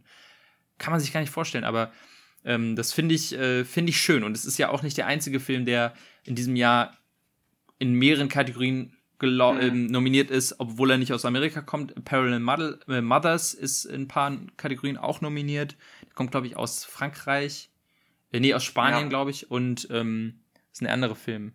Äh, Worst Person in the World. Ja, genau. Der ja. kommt aus Spanien, glaube ich. Irgendwie so. Ähm, der ist auch bei ein paar ähm, dabei. Wo ich dann auch sage, ja, das ist doch schön. Und ähm, dass er nicht gewinnt, ist relativ klar, ähm, finde ich. Ähm, weil es eben dann nicht, es ist einfach kein Parasite, muss man sagen, das einfach ja. dann doch zu artsy ist, ähm, um ein Mainstream-Medium ranzubringen und auch zu rechtfertigen, warum ausgerechnet so ein Film jetzt ähm, Best Picture werden muss, obwohl er nicht aus Amerika kommt. Aber trotzdem finde ich schön, wenn immer wieder einer, ein Film aus dem Ausland dann auch mal hier mitspielen darf. Es muss ja nicht zwingend immer ein asiatischer Film sein, weil das wirkt dann doch wirklich wie, ach ja, nehmen uns irgendeinen willkürlichen asiatischen Film, weil Parasite und ähm, diesmal, dieses Jahr ist es halt Drive My Car. Ähm, so ist es, so wirkt es nicht, weil der Film ist wirklich auch gut, aber äh, ja, hoffen wir mal, dass es dann auch nicht immer nur asiatische Filme sind. Und ja, wenn man guckt, was er so gewinnen äh, wird, einen kann man sich, glaube ich, sicher sein, welcher gewinnt, ne? Ähm, bester Ausländischer, oder? Ja, genau. Genau, ja. Also das ist, glaube ich, das ist relativ eindeutig. Ja. Äh, bei den anderen äh, sehen wir, also sehe ich ihn auf jeden Fall nicht. Ja, ich auch nicht. Ja. Ähm, deswegen das, das dazu. Und ähm, ein Film, der, ja, den ich mehr respektiere, als dass ich ihn mag. Sagen wir es so. So. Okay. Kommen wir zum ich, nächsten. Ja, ich darf aussuchen, ne? Ja. Ähm, ich würde sagen, wir reden jetzt über The Power of the Dog. The Power of the Dog. Sehr schön. Das ist nämlich ein Film, kam auch letztes Jahr bei den Os äh, nicht bei den Oscars, bei Netflix raus. Und ist ein Film von Jane Campion, die seit langem keinen Film mehr gemacht hat. Ist im Grunde ein Western, ähm, allerdings äh, nicht wirklich so in klassischer Hinsicht. Und zwar geht es da um ein, ein Brüderpaar, von, gespielt von Benedict Cumberbatch und Jesse Plemons, die relativ wohlhabend sind und eine Ranch besitzen und ähm, die dann, dann auch betreiben mit einem Haufen von Cowboys. Und Jesse Plemons, eines Tages verliebt er sich in eine, ja, äh, verwitwete ähm, äh, ja, Restaurantbesitzerin, ähm, gespielt von Kirsten Dunst, die einen Sohn hat, der ja, und ähm, generell äh, hält Benedict Cumberbatch sehr, sehr wenig von Kirsten Dunst und ihrem Sohn, weil er sie für, ja, sehr, sehr schwach hält und ihn eigentlich nur hinter dem Geld her ist. Genauso wie den Sohn, den er für sehr feminin hält und wenig Respekt vor ihm hat. Und ihn er, er quasi die ganze Zeit äh, dafür fertig macht. Jetzt kommt es aber, dass dann äh, Jesse Plemons, bevor Benedict Cumberbatch irgendwie wirklich was dagegen unternehmen kann, sie plötzlich heiratet und sie mit auf die Ranch ziehen. Ge Im Gegensatz zu Benedict Cumberbatchs äh, Vorlieben. Und deswegen äh, fängt er an, Kirsten Dunst emotional irgendwie fertig zu machen, sie irgendwie zum ja, Mobben ist vielleicht ein falsches Wort, aber auf jeden Fall unter Druck zu setzen, ihr das Leben schwer zu machen, dass er sie im Grunde dazu bringt, äh, Alkoholikerin zu werden. Und als eines Tages dann quasi ihr Sohn wieder auf die Ranch kommt, weil er gerade quasi mit dem neu erwonnenen Geld jetzt quasi Medizin studieren kann, ist er mal zu Besuch und merkt sofort, ähm, was los ist, nämlich dass Benedict Cumberbatch ähm, hinter seiner Mutter her ist und sie fertig machen will. Und dann ähm, bandelt sich aber so eine kleine zwischen Benedict Cumberbatch und Cody Smith McPhee, so heißt der Sohn oder so heißt der Schauspieler, so eine Connection an, die Benedict Cumberbatch auch auf, an seinen Mentor Bronco Henry erinnert und die ähm, ja, kommen sich näher. Und da wird natürlich dann das ein oder andere impliziert. Und ich will jetzt auch nicht sagen, wie der Film endet, aber auf jeden Fall ähm, geht es hauptsächlich um diese Familiendynamik und sehr charakterbezogen und auch sehr, sehr slow-paced. Man könnte sagen, so viel passiert in dem Film nicht. Ähm, jetzt bin ich mal gespannt, was du von dem Film so hältst. Ja, ein, ein weiterer Film aus der Kategorie Es zieht sich. Ähm, mhm. Wobei ich hier noch krasser als bei Nightmare Alley sagen muss, dass ich finde, dass er sich in der zweiten Hälfte deutlich steigert für mich. Mhm. Äh, und zwar quasi eigentlich ab dem Moment, wo Peter auf die Ranch kommt, ähm, kann ich dem Film so viel mehr abgewinnen, weil ich finde, da funktioniert dann dieses, ähm, dieses Spannungsverhältnis richtig gut. Ähm, und deswegen hat sich der da wirklich meine Meinung so ein bisschen kippen lassen dann äh, zur zweiten Hälfte oder ich weiß gar nicht, ja doch eher die Hälfte noch. Ähm, hm. Weil ich das dann wirklich gut fand und dieser ja, diese, es hat sich wirklich so eine Spannung aufgebaut und ich hätte da nicht gedacht, dass der Film so endet, wie er endet tatsächlich. Mhm. Ähm, und das fand ich ziemlich clever irgendwie und sehr irgendwie nachvollziehbar, weil du es irgendwie jede Entscheidung irgendwie der Charaktere trotzdem verstehst und er dann auch dermaßen gut geschauspielert ist von, ja. von allen Beteiligten, die du nimmst dem den wirklich jedem ab, dass das funkt, also dass da wirklich so ein äh, Konflikt zwischen denen herrscht. Und da fand ich ihn dann großartig. Mir hat's halt leider ein bisschen zu lang gedauert, bis er zu diesem Punkt kommt. Und das fand ich ein bisschen schade, ähm, weil man auch vielleicht da Teile weglassen könnte. Die sind zwar alle irgendwie dann doch relevant für die Story, aber ah, ich habe, wie man jetzt glaube ich schon merkt, immer mein Problem mit den ganz langen Filmen und dazu gehörte er dann halt einfach. Ja, also bei mir ist es auf jeden Fall so, ich kann dir zustimmen, was den Film angeht, dass er sich zieht, allerdings nur bei meinem ersten Schauen. Ich habe ihn jetzt extra noch ein zweites Mal geguckt. Ich habe ihn damals, als er direkt rauskam, geguckt und fand ihn auch gut, aber hat, hat, er hat nicht so wirklich so einen großen Impact gehabt. Ich habe ihn hier im Podcast so ganz kurz erwähnt und meinem, äh, meine Jahresliste war ja auf Platz 17 oder so, also irgendwie, ja, er ist auch dabei. Und dann habe ich halt so den Hype mitbekommen und das all den so großartig finden. Und dann dachte ich mir, habe ich mir mal ein paar Videos darüber angeschaut, äh, die den so ein bisschen versuchen mir zu erklären. Und dachte so, hm, Moment, okay, ja. Das ist tatsächlich äh, doch spannender als gedacht. Und habe ihn mir jetzt vor kurzem nochmal angeschaut. Und beim zweiten Mal war er nochmal deutlich beeindruckender. Da hat er sich überhaupt nicht gezogen, obwohl er wirklich sehr, sehr ruhig ist und sehr langsam. Aber wenn man weiß, was passiert, glaube ich, äh, ist es schon mal ein Vorteil. Und worauf man so ein bisschen achten muss, auf diese ganzen kleinen Details in den Charakteren, in ihren Verhalten, was sie sagen, was sie tun. Und tatsächlich das, was am Ende passiert, habe ich auch nicht verstanden beim ersten Mal. Was, ich will nicht sagen, ich will jetzt nicht spoilern, aber sagen, was der Charakter Peter im Film macht, ist mir erst beim zweiten Mal klar geworden. Und da hat er sich auf jeden Fall deutlich gesteigert bei mir. Und ich finde den Film richtig, richtig großartig. Also für mich ist er neben Dune der beste Film hier. Also bei mir ist er auf Platz 2. Und ähm, hoffe auch, dass er, natürlich hoffe ich, dass Dune gewinnt, aber ähm, da ich davon ausgehe, dass er nicht gewinnt, hoffe ich und glaube auch, dass Power of the Dog das Rennen hier machen wird. Und da freue ich mich sehr drüber. Ja, also ich habe ihn auch definitiv als Sieger. Bester Film. Ich bin mir da eigentlich relativ sicher tatsächlich, mhm. dass er den gewinnt. Ähm, wirklich nur Dune, der da irgendwie noch eine Chance hat. Äh, ich habe ihn aber nicht ganz so weit oben. Ich habe ihn auf der 3. Mhm. Ähm, wegen halt den angesprochenen ähm, Sachen.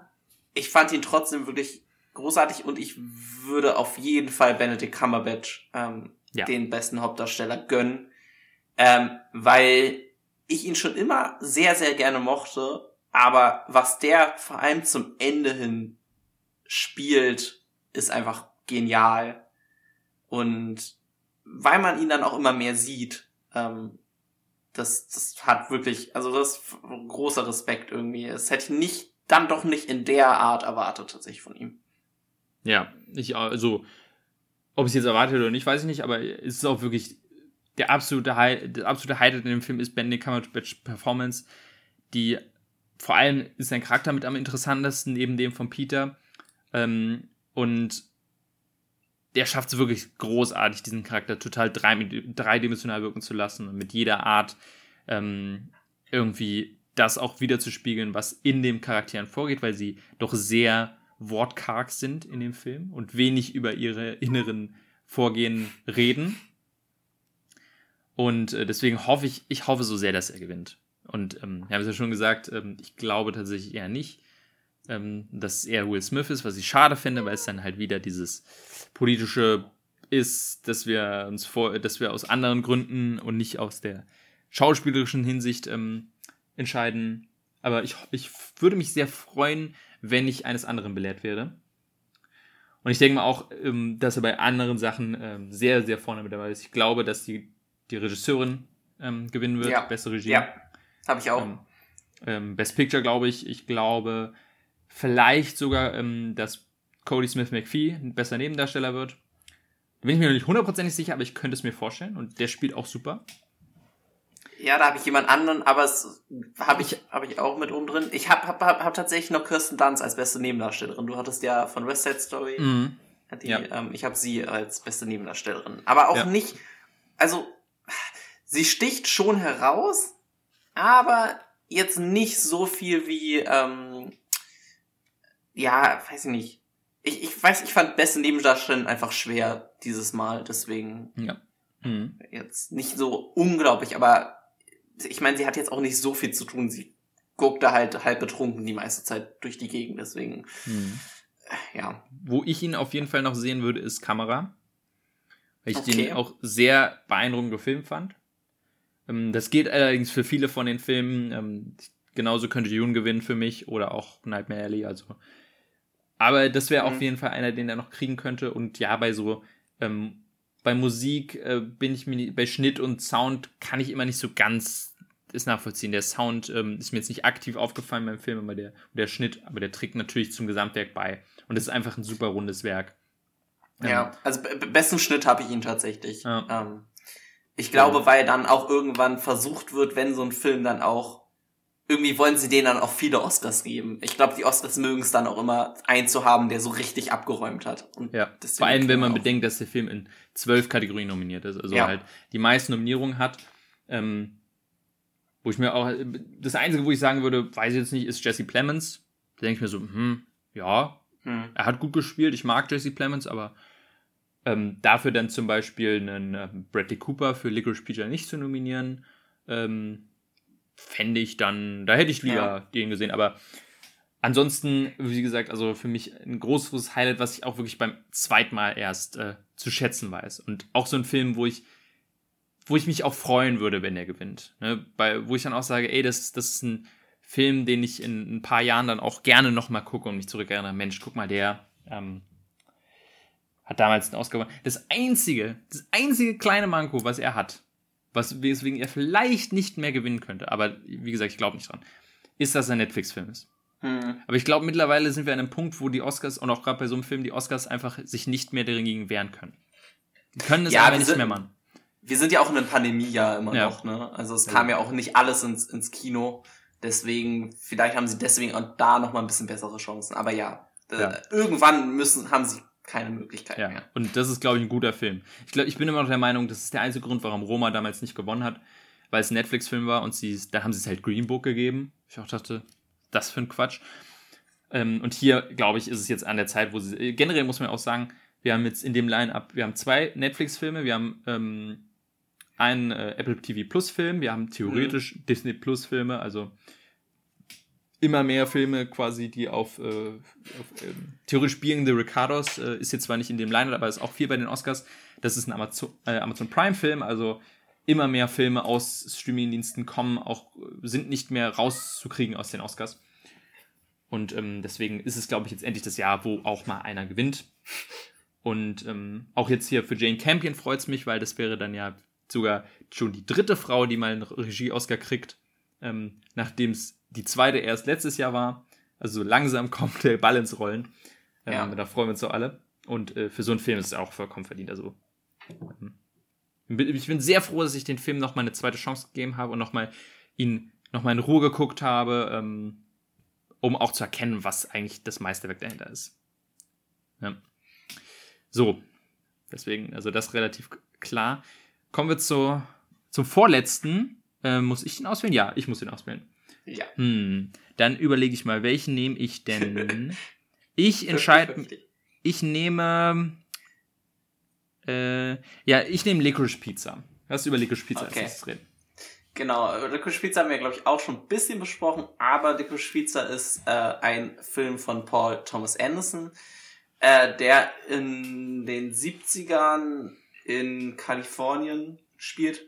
Und es geht, ist so ein bisschen Coming-of-Age-Story, zumindest so halb. Auf jeden Fall lernt Gary, der ist 15, eine ähm, Fotografin, Fotografenassistentin kennen, äh, Elena und die ist 25, also großer Unterschied.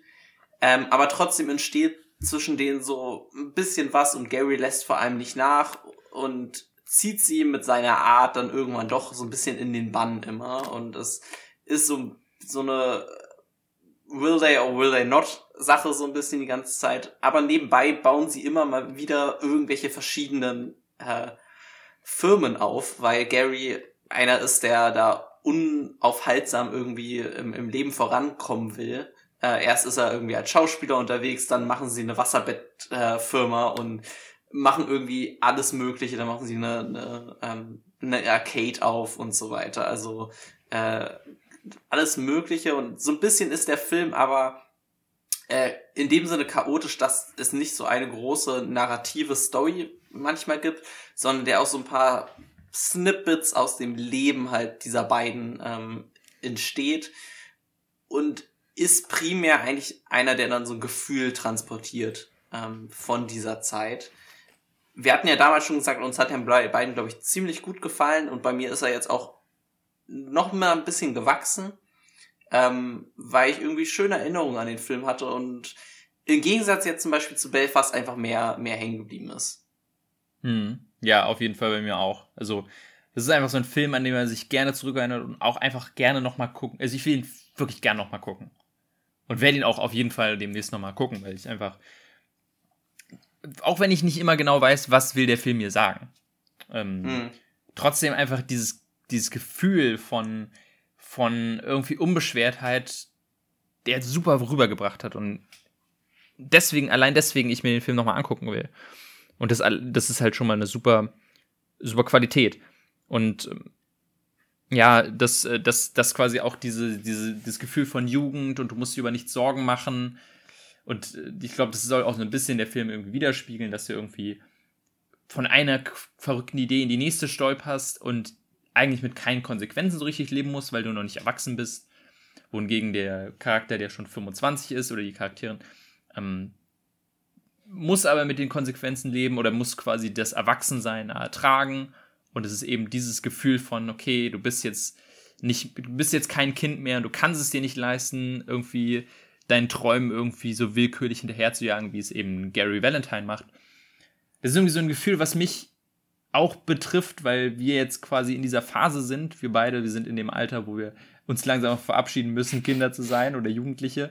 Auch wenn ich das niemals äh, ganz ablegen werde. Aber es ist irgendwie halt so, dadurch hat er mich emotional irgendwie auch so berührt, weil es irgendwie dieses, ich fühle, ich habe mich manchmal gefühlt wie die weibliche Hauptdarstellerin. So dieses, oh, ich will eigentlich mit dir eine Firma gründen, aber ich kann es nicht. Ich, ich habe Verpflichtungen. Und irgendwie mache ich es dann doch, aber dann, ach, also das, das ist irgendwie ein schönes Gefühl, was der Film einem vermittelt.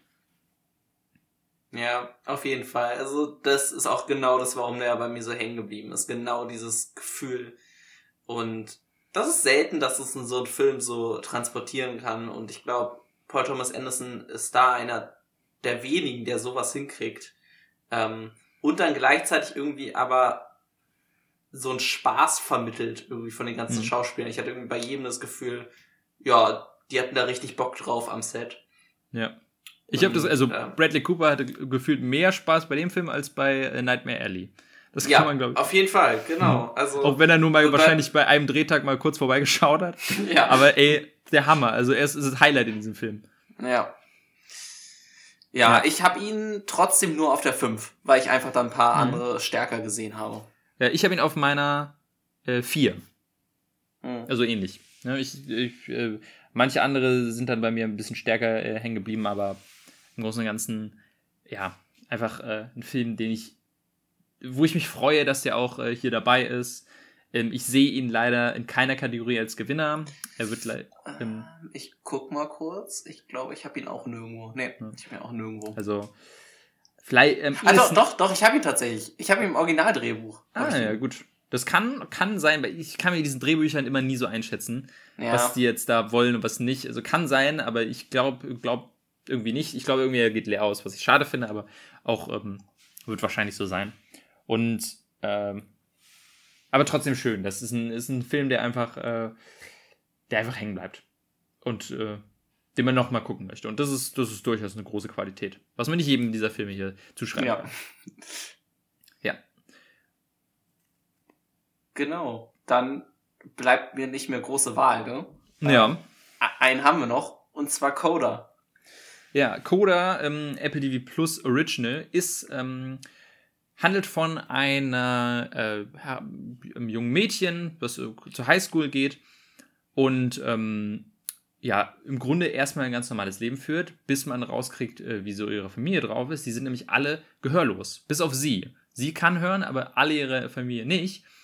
Und dementsprechend äh, muss sie quasi in ihrer Familie deutlich äh, aushelfen. Nicht nur ähm, muss sie immer als Dolmetscherin bei vielen Sachen agieren, sondern ähm, sie muss auch äh, finanziell der Familie viel aushelfen, weil die nicht so viel Geld haben und deswegen hilft sie beim äh, Fischkutter äh, oder beim Fischfang äh, ihrem Bruder und ihrem Vater immer vor der Schule. Aber ihre eigentliche Leidenschaft ist das Singen. Und das kommt dann einmal raus, das ähm, als sie sich dann quasi für den Schulchor anmeldet, weil sie eigentlich einen Jungen beeindrucken möchte. Ähm, und da quasi von einem Lehrer entdeckt wird und ihr Talent und er sagt, naja, ich möchte dich fördern, weil ähm, du hast das Talent und äh, du könntest hier auf diese tolle Musikschule gehen, wenn du nur genug trainierst. Und das möchte sie dann auch machen. Aber es geht natürlich bei ihren Eltern äh, schwierig beizubringen, denn ähm, die brauchen sie nicht nur zusätzlich um für als Dolmetscherin oder als, als Hilfe in der, in der, beim Fischfang, sondern natürlich können sie auch nicht nach ihre, diese Träume ihrer Tochter nicht wirklich nachvollziehen und verstehen, weil sie eben singend äh, singen möchte, was die Eltern einfach literally nicht hören können. Und es ist auch eine sehr schöne Metapher, was es angeht. Und es geht eben darum, wie diese, dieses Familiendrama aufgelöst wird. Und ist dabei einfach ein relativ kleiner Independent-Film, ähm, ist tatsächlich auch ein Remake von einem französischen Film vor ein paar Jahren, der vor ein paar Jahren rausgekommen ist, der hieß Verstehen Sie die Milliers. Und ähm, ja, ich weiß schon, äh, welchem Platz er bei dir landet, weil ich es hier mir aufgeschrieben habe. Ähm, aber ich frage einfach jetzt nochmal der Vollständigkeit, aber wie fandest du ihn denn so? Ich fand ihn super toll. Also es war ein Film, der hat mich dermaßen überrascht, weil ich nicht viel Erwartung dran gesteckt habe. Ähm, ich mag emotionale Filme. Ähm, ich mag, wenn sie auch vielleicht mal ein bisschen simpler daherkommen und dann auf die Tränendrüse drücken. Und das hat er halt vollkommen gemacht bei mir. Ähm, ich mag eh ja so, es ist ja so auch so ein bisschen Coming of Age, das mag ich eh. Mhm. Und das hat bei mir einfach, der hat vollkommen angedockt. Ich fand äh, die, die Hauptdarstellerin äh, Emilia Jones, fand ich super sympathisch irgendwie, aber auch vor allem äh, der Schauspieler, der ihren Vater gespielt hat, fand ich super mhm. krass, irgendwie, irgendwie mhm. witzig. Mhm. Ähm, ja, deswegen auf der 2 ist er bei mir, wie gesagt. Und den fand ich richtig toll. Er hat mich doll zum Heulen gebracht. Ich weiß nicht, ob es vielleicht am Ende nicht wirklich ein Oscar-Film ist, aber ich habe die Liste ja danach gemacht, was mir am meisten gefallen hat. Und da hat er mir halt super gefallen. Mhm. Und ich fand es dann so ein bisschen schade, dass ich, als ich gelesen habe, dass er nicht ganz ähm, neu ist, dass es halt ein Remake ist, weil, weiß mhm. ich nicht. Das ist immer so ein bisschen, hätte man dann nicht doch noch das Original eher gucken müssen, aber keine Ahnung. Äh, ist dann halt so, ähm, ja. Ich, ich habe jetzt nicht mitgerechnet. Auf welchem Platz ist er bei dir? Bei mir ist er auf Platz 5. Also auch oh. relativ weit hoch. Tatsächlich war er auch ein bisschen tiefer erst, aber dann habe ich überlegt, na, wie fand ich ihn denn jetzt eigentlich objektiv und äh, oder subjektiv? Und da muss ich auch sagen, ich hatte schon Spaß und er hat mich emotional irgendwie auch gepackt. Deswegen habe ich ihn ein bisschen höher gesetzt. Ähm, ich hatte so ein paar Probleme bei dem Film. Nummer eins, oder beziehungsweise erstmal, ich finde es schön, dass er in dieser Liste dabei ist. Dass so ein Film hier dabei sein kann. Der einfach nicht Oscars schreit, der einfach so ein kleiner Independent-Film ist. Ne, so ist, ob es jetzt genau der Film sein muss, weiß ich nicht, aber obwohl ich ihn mag, finde ich, passt er irgendwie nicht so ganz hier rein. Sowas wie Lady Bird damals hat für mich mehr wie ein mhm. Oscar-Film gewirkt. Aber trotzdem finde ich schön, dass sowas dabei ist. Was ich aber dann schwierig finde, ist, dass es eben ein Remake von einem französischen Film ist, der auch gar nicht so alt ist. Der ist aus 2015. Ich habe ihn mir nicht angesehen, aber ich kann mir irgendwie nicht vorstellen, dass der so großartig anders ist. Sondern wahrscheinlich ist es eins zu eins derselbe Film, einfach neu erzählt oder neu gefilmt. Und dann hat es schon einen negat oder einen komischen Touch, diesen Film dann hier zu sehen, wenn man sagt, oh, wir sind die Oscars, oh, hier gab es einen 2015 mhm. gab es einen französischen Film, der interessiert uns nicht. Aber jetzt derselbe Film, aber mit Amerikanern, ja super, Best Picture auf jeden Fall. Ähm, So, ganz so ist es natürlich nicht, aber irgendwie so ein bisschen den Eindruck hat das und das macht, das, das macht mir den Film so ein bisschen madig. Und an manchen Stellen war er ja auch so ein bisschen zu kitschig, sag ich mal. Oder all das, wie der, diese, diese Rolle vom, vom Musiklehrer ähm, funktioniert ja. hat. War mal an manchen Stellen so ein bisschen zu dick aufgetragen. Aber im Großen und Ganzen trägt der Film wirklich das Herz am absolut rechten Fleck. Und es ist ja auch, also, es hat, man könnte ja Parallelen ziehen zu letztem Jahr mit Son of Metal, weil es auch wieder um das Thema mhm. Gehörlosigkeit geht. Und ich weiß nicht, wie es dir ging, aber bei mir war es wirklich der Film die ganze Zeit so ein bisschen tiefer gerankt, weil ich dachte, na, das hat mir irgendwie Sound of Metal besser gezeigt oder realistischer. Und ich habe mich und ich habe auf eine Sache gewartet, wo ich dachte, na, das hat Sound of Metal besser gemacht und das macht der Film ja nicht. Und am Ende kam das aber. Ich will nicht sagen, was es war, aber es kam in einer sehr guten Szene.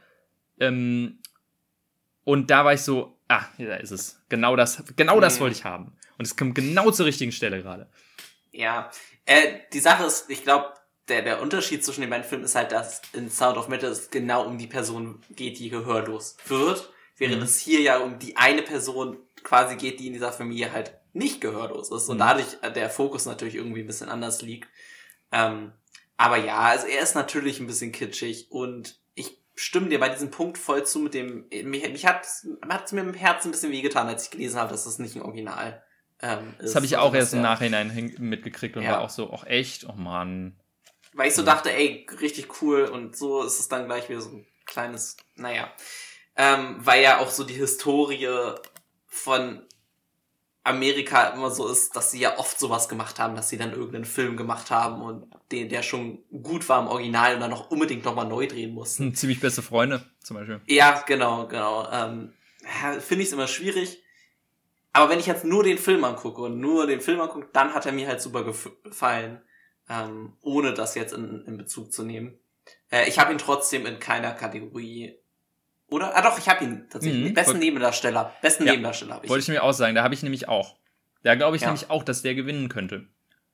Entweder er oder, oder Cody Smith McPhee, aber ähm, Troy Costo heißt ja. der, ähm, der quasi den Vater spielt, ähm, der tatsächlich auch gehörlos ist. Ähm, ein bisschen ähnlich wie, glaube ich, Paul Racy bei letztes Jahr auch nominiert war für Sound of Metal, hat aber nicht gewonnen. Und ähm, hier haben wir quasi jemanden, der ähm, gehörlos ist und auch einen Gehörlosen spielt, das aber mhm. total großartig macht. Also man merkt ihm total an, ähm, ähm, wie er dann sein komplettes Herz reinsteckt. Und es gibt eine wirklich Szene, die mich ein bisschen zum Heulen gebracht hat. Äh, und zwar am Ende quasi, ähm, wenn ja er mit ihr quasi ähm, nach dem Konzert quasi auf dem Auto sitzt. Das hat mich so, die Szene und eine kurze Szene davor waren für mich absolute mega Highlights. Die, die haben mich nicht nur ein bisschen zum Heulen gemacht. Ja. ja, also äh, das fand ich auch wirklich toll, weil der irgendwie, es ist auch einfach keiner, der aussieht wie ein Hollywood-Schauspieler. Ja. So, sondern dem, also dem nimmst du halt die Rolle so hundertprozentig ab. Äh, was ich bei zum Beispiel bei der Mutter nicht ganz so konnte, tatsächlich. Mhm. Die ist ja auch, glaube ich, wirklich gehörlos auf jeden Fall. Ähm, die habe ich auch schon mal in der Serie Switch at Birth, da spielt sie halt auch logischerweise eine Gehörlose und da ist auch ziemlich Thema. Ich weiß irgendwie, mit der bin ich nie ganz so warm geworden. Ähm, aber auch zum Beispiel ihr Bruder, den fand ich auch toll. Und sonst wirklich, die Nebencharaktere sind so ein bisschen schauspielerisch fallen dann so ein bisschen ab. Aber ich meine, es sind jetzt halt auch nicht die, die A-List Hollywood-Schauspieler. Kann man jetzt auch irgendwie nicht bei allen erwarten, dass sie da auf einmal äh, komplett die Sterne vom Himmel spielen, finde ich. Ja. Kleine Empfehlung, der, ähm, ich sag mal, der Love Interest von ihr, der Junge quasi, ähm, den das ist ein Schauspieler, den ich sehr mag, weil der spielt in Sing Street die Hauptrolle. Und hm. äh, das ist ein ganz, ganz toller Musikfilm. Wollte ich schon mal ganz kurz äh, ja, loswerden. In, Co in Coda kommt er ja ein bisschen kurz, finde ich. Ja, da kommt er ein bisschen ja. kurz, aber ähm, äh, sie, ähm, die Hauptdarstellerin, äh, kommt dafür umso besser äh, zur Geltung. Mhm. Die kann auch Hammer singen. Also teilweise, was da für Songs quasi auch performt werden, ähm, auch wenn es jetzt nicht extra so Musikeinlagen gibt, so musicalmäßig, ähm, kann die schon ja. sehr beeindruckend singen. Muss man schon sagen. Ja. Und sie hat ja auch irgendwie, ich hatte gelesen, elf Monate äh, Zeichensprache gelernt. Mhm. Und also pff, das da, also ich habe keine Ahnung, kann es ja nicht lesen, aber oder ja. verstehen, aber Äh, sah auf jeden Fall richtig aus. Ja.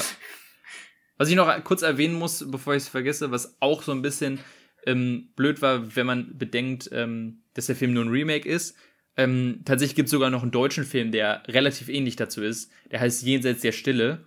Ähm, der ist irgendwie aus den Anfang 2000ern und geht eben geht's um ein Mädchen, was Klarinette spielt und zwei gehörlose Eltern hat und dann quasi damit leben muss, dass ihre Eltern nie verstehen werden, was ihr Talent ist und so. Und dann geht sie auch in Musikschule und so weiter. Und ähm, im Grunde der ja, fast, also, derselbe, fast derselbe Film. Also das ist dann auch so ein, ein Film, den ich sehr mag, weil ähm, ich selber Klarinettist bin und dann den halt damals geguckt habe. Da war ich dann auch so, hm, ja gut, das ist jetzt auch nicht komplett neu. Aber man muss ja auch das Rad nicht immer neu erfinden. Nee, genau. Es ist jetzt auch ein Thema, was trotzdem auch öfter ähm, irgendwie auch gerne angeguckt werden darf. Ich hatte auch gelesen, dass der größte Unterschied zwischen dem französischen und dem Film jetzt ist, dass der Job ähm, des Vaters quasi was anderes ist. Mhm. Und ich ja. finde dieses Setting mit dem am Meer und mit dem Fischen und wie sie dann am Anfang auch auf dem Schiff singt und so weiter, das fand ich sehr, fand ich sehr schön. Also ja. ich weiß jetzt nicht, was der Job im Original ist oder so, aber ich glaube, ich fand, er ist äh, Farmer. Oder Bauer. Ja, okay. Also auch was ähnliches dann mhm. irgendwie in die Richtung. Aber ich fand es sehr irgendwie, weil man immer das Gefühl hat, auf dem Schiff war dann so ein bisschen auch so Freiheit und mhm. Da war ja, so Offenheit und das hat, hat mir immer ein, schönes Gefühl gegeben. Ja, vor allem, wenn man das Gefühl hat, so auf dem Schiff mussten sie sich nicht rechtfertigen vor der Welt, mhm. dass sie nicht hören können. Sondern das war ihre Welt. Und immer ja. im anderen Leben müssen sie damit klarkommen, dass sie nicht dazugehören, so gefühlt. Und äh, ich glaube, das war auch so ein Punkt, ähm, ja. Auch wenn ich logistisch da irgendwie so immer so mich gefragt habe, anscheinend, sie hilft ja anscheinend äh, beim Fischfang vor der Schule.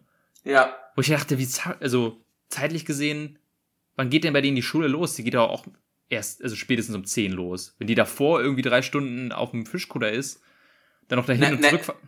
Ihr, ihr Wecker ist um 3 Uhr gewesen. Oh, Alter, Fall, also, also sie stellt ja ihren Wecker und äh, ja. ja. Also, also dass die, die müsste eigentlich komplett tot umfallen die ganze ja, das Zeit. Ist aber, das also, da ich auch. Aber ähm, es gibt wirklich so Familien, wo das ist. Das ist äh, wirklich krass. Hey, es ist, aber das ist, also, das ist für mich so weit weg von meiner Realität, weil teilweise ich um drei Uhr morgens noch wach bin und mir vorstellen müsste, ich müsste vor der Schule um drei Uhr morgens aufstehen. Aber naja, gut. Das ist, äh, da bin ich dann vielleicht wenig relatable für auch Leute, die Bäcker sind oder was. Ich hatte letztens bei mir auf, in einem, wir hatten äh, so Glasarbeiter, die bei uns äh, neue Gläserwände gezogen haben äh, im Büro. Und da hat dann auch einer so gesagt, ähm, die haben nämlich auch dann immer so um 14 Uhr oder 15 Uhr halt schon Feierabend gemacht. Und, und ähm, wir mussten uns immer abstimmen, dass um 9 Uhr schon jemand da ist, damit die reingelassen werden. Und die waren auch so, ist 9 Uhr für euch etwas spät? Und ich so, ja, schon. Also ich fange eigentlich um 10 an. Also, ja, 10. Also 9 Uhr, ich stehe um, um, ich stehe um 5 Uhr morgens auf und ich so, ja, ja um 5 Uhr morgens bin ich noch wach. Also, ja. das ist mir auch erzählt dazu, er geht irgendwie so um 20 Uhr schlafen und er war noch seit, seit zwölf Jahren nicht mehr in der Spätvorstellung. Also das ist einfach so, ich denke, das, wie, wie geht das? Das geht doch nicht. Aber naja, da bin ich dann Andere Menschen, ein, ja. ja. Ja. Das soweit dann zu Cola und damit sind wir auch durch. Ähm, genau. Und so rekapituliert, ich habe es mir nebenbei so notiert, was wir jeweils gegeben haben. Und was lustig ist, obwohl wir erwartet haben, dass es relativ große Unterschiede bei unseren gibt, wir sind uns einig, was unsere Top 5 und unsere Flop 5 angeht. Also, Top 5 sagen. also wir haben sie zwar, außer Dune haben wir nie dieselben Platzierungen, mhm. aber wir haben dieselben Top 5 gemixt und dieselben äh, unteren 5 quasi gemixt. Mit der größten Spannweite ist West Side Story bei mir auf 6, bei dir auf 10. Ja, das ist auch, obwohl es da ja nicht mal weit weg ist. Also krass. Ja, ja. ich hatte tatsächlich äh, den Film, den ich dachte, den ich deutlich höher als du habe, wäre Coda. Ich habe ihn ja ein bisschen höher, höher gedacht, aber mhm. freut mich, dass er dir auch so gut gefallen hat. Ja. Ursprünglich war Coda nämlich auch bei mir auf 7 erst, äh, weil ich auch damit gerechnet habe, dass äh, das war bevor ich Drive My Car und Nightmare Alley ähm, gesehen habe und ich bin davon ausgegangen, ja, Drive My Car und Nightmare Alley werden wahrscheinlich da drüber landen. Aber ähm, das war Coda und West Side Story waren die beiden Filme, die dann sich von 7 und 8 hochgekämpft haben auf 5 und 6. Ja. Also Coda ist auch unterschiedlich angekommen von bei den mhm. Leuten, fand ich. Ich äh, habe zum Beispiel gesehen, äh, David Hein hat dem anderthalb Sterne gegeben. Ja, das ist dann auch. Wo ich so dachte, also was, was soll das? Ähm, ja. Naja. Das ist dann, Unterschiedliche Meinung. Das ist dann der Zynismus, der noch nicht tief genug bei uns drin sitzt. Dass wir auch einfach so einen, vielleicht, vielleicht ein bisschen kitschigen, aber schönen Coming-of-Age-Film einfach auch mal für das genießen können, was er ist. Ja. Ja. Und äh, das war's soweit. Deswegen ähm, unser quasi, ich kann ja mal ganz kurz hier, ähm, wenn, wenn wir jetzt unsere, unsere ja, Listen kombinieren, dann ist quasi die offizielle Liste dann auf, auf dem letzten Platz Belfast, dann West Side Story auf dem neunten Platz, dann Platz äh, 8, 7 und 6 teilen sich Drive My Car, Nightmare Alley und King Richard. Dann kommt Licorice Pizza, dann kommen Don't Look Up und Coda gleich auf. Und dann Power of the Dog und dann June. Also, Ja. das ist ungefähr unser, unser Ranking. Finde ich, kann man, kann man durchaus so stehen lassen. Und äh, wir drücken natürlich June die Daumen für jeden Award, den er kriegen kann, aber genauso halt auch ähm, Power of the Dog. Und ich denke mal, da werden wir auch nicht enttäuscht werden. Ähm, ich freue mich auf die Oscars. Ich bin gespannt, was so gewinnt äh, und wie sie, wie sie diese ganze Veranstaltung irgendwie ähm, ja, ab, abhalten nach der Kritik, die letztes Mal da war. Ähm, ich bin sehr, ich bin mal sehr gespannt. Ich werde sie auf jeden Fall wieder live sehen, du wahrscheinlich nicht. Meintest du, Ja, ne? ich, ich, ich muss mal gucken. Also, äh, sie wollen sie ja ein bisschen kürzer halten, deswegen vielleicht schaffe ich es dann trotzdem. Ähm, unsere Reaktion hört ihr dann auf jeden Fall in der nächsten Folge. Wo Genau. wir dann bestimmt im Vortalk einiges zu sagen haben. Genau. Ja, ja meine, meine Katze hat jetzt auch einiges zu sagen. Ja, genau. Wir haben schon lange genug- Kommen wir auch mal zum, äh, zum Ende. Genau. Also, wie gesagt, ähm, das war unsere Oscar-Special und ähm, die nächste reguläre Folge gibt's genau in einer Woche, wo dann die Oscars schon gelaufen sind. Also äh, werden wir dann auch ein kleines Fazit zu geben. Und äh, wie ja schon letztes Mal angekündigt, ist das dann erstmal die letzte reguläre Folge vor äh, einem längeren Monat Pause, wo ich in Belfast bin. Hoffentlich gefällt mir das dann besser als der Film. Und ähm, dann kann ich auch ein bisschen drüber äh, berichten. Dementsprechend, ähm, ja, viel Spaß noch äh, bei, dem, bei den Filmempfehlungen, die wir euch jetzt gegeben haben und äh, viel Spaß bei den Oscars. Wir hören uns beim nächsten Mal wieder. Bis dann. Ciao. Bis dann. Tschüss.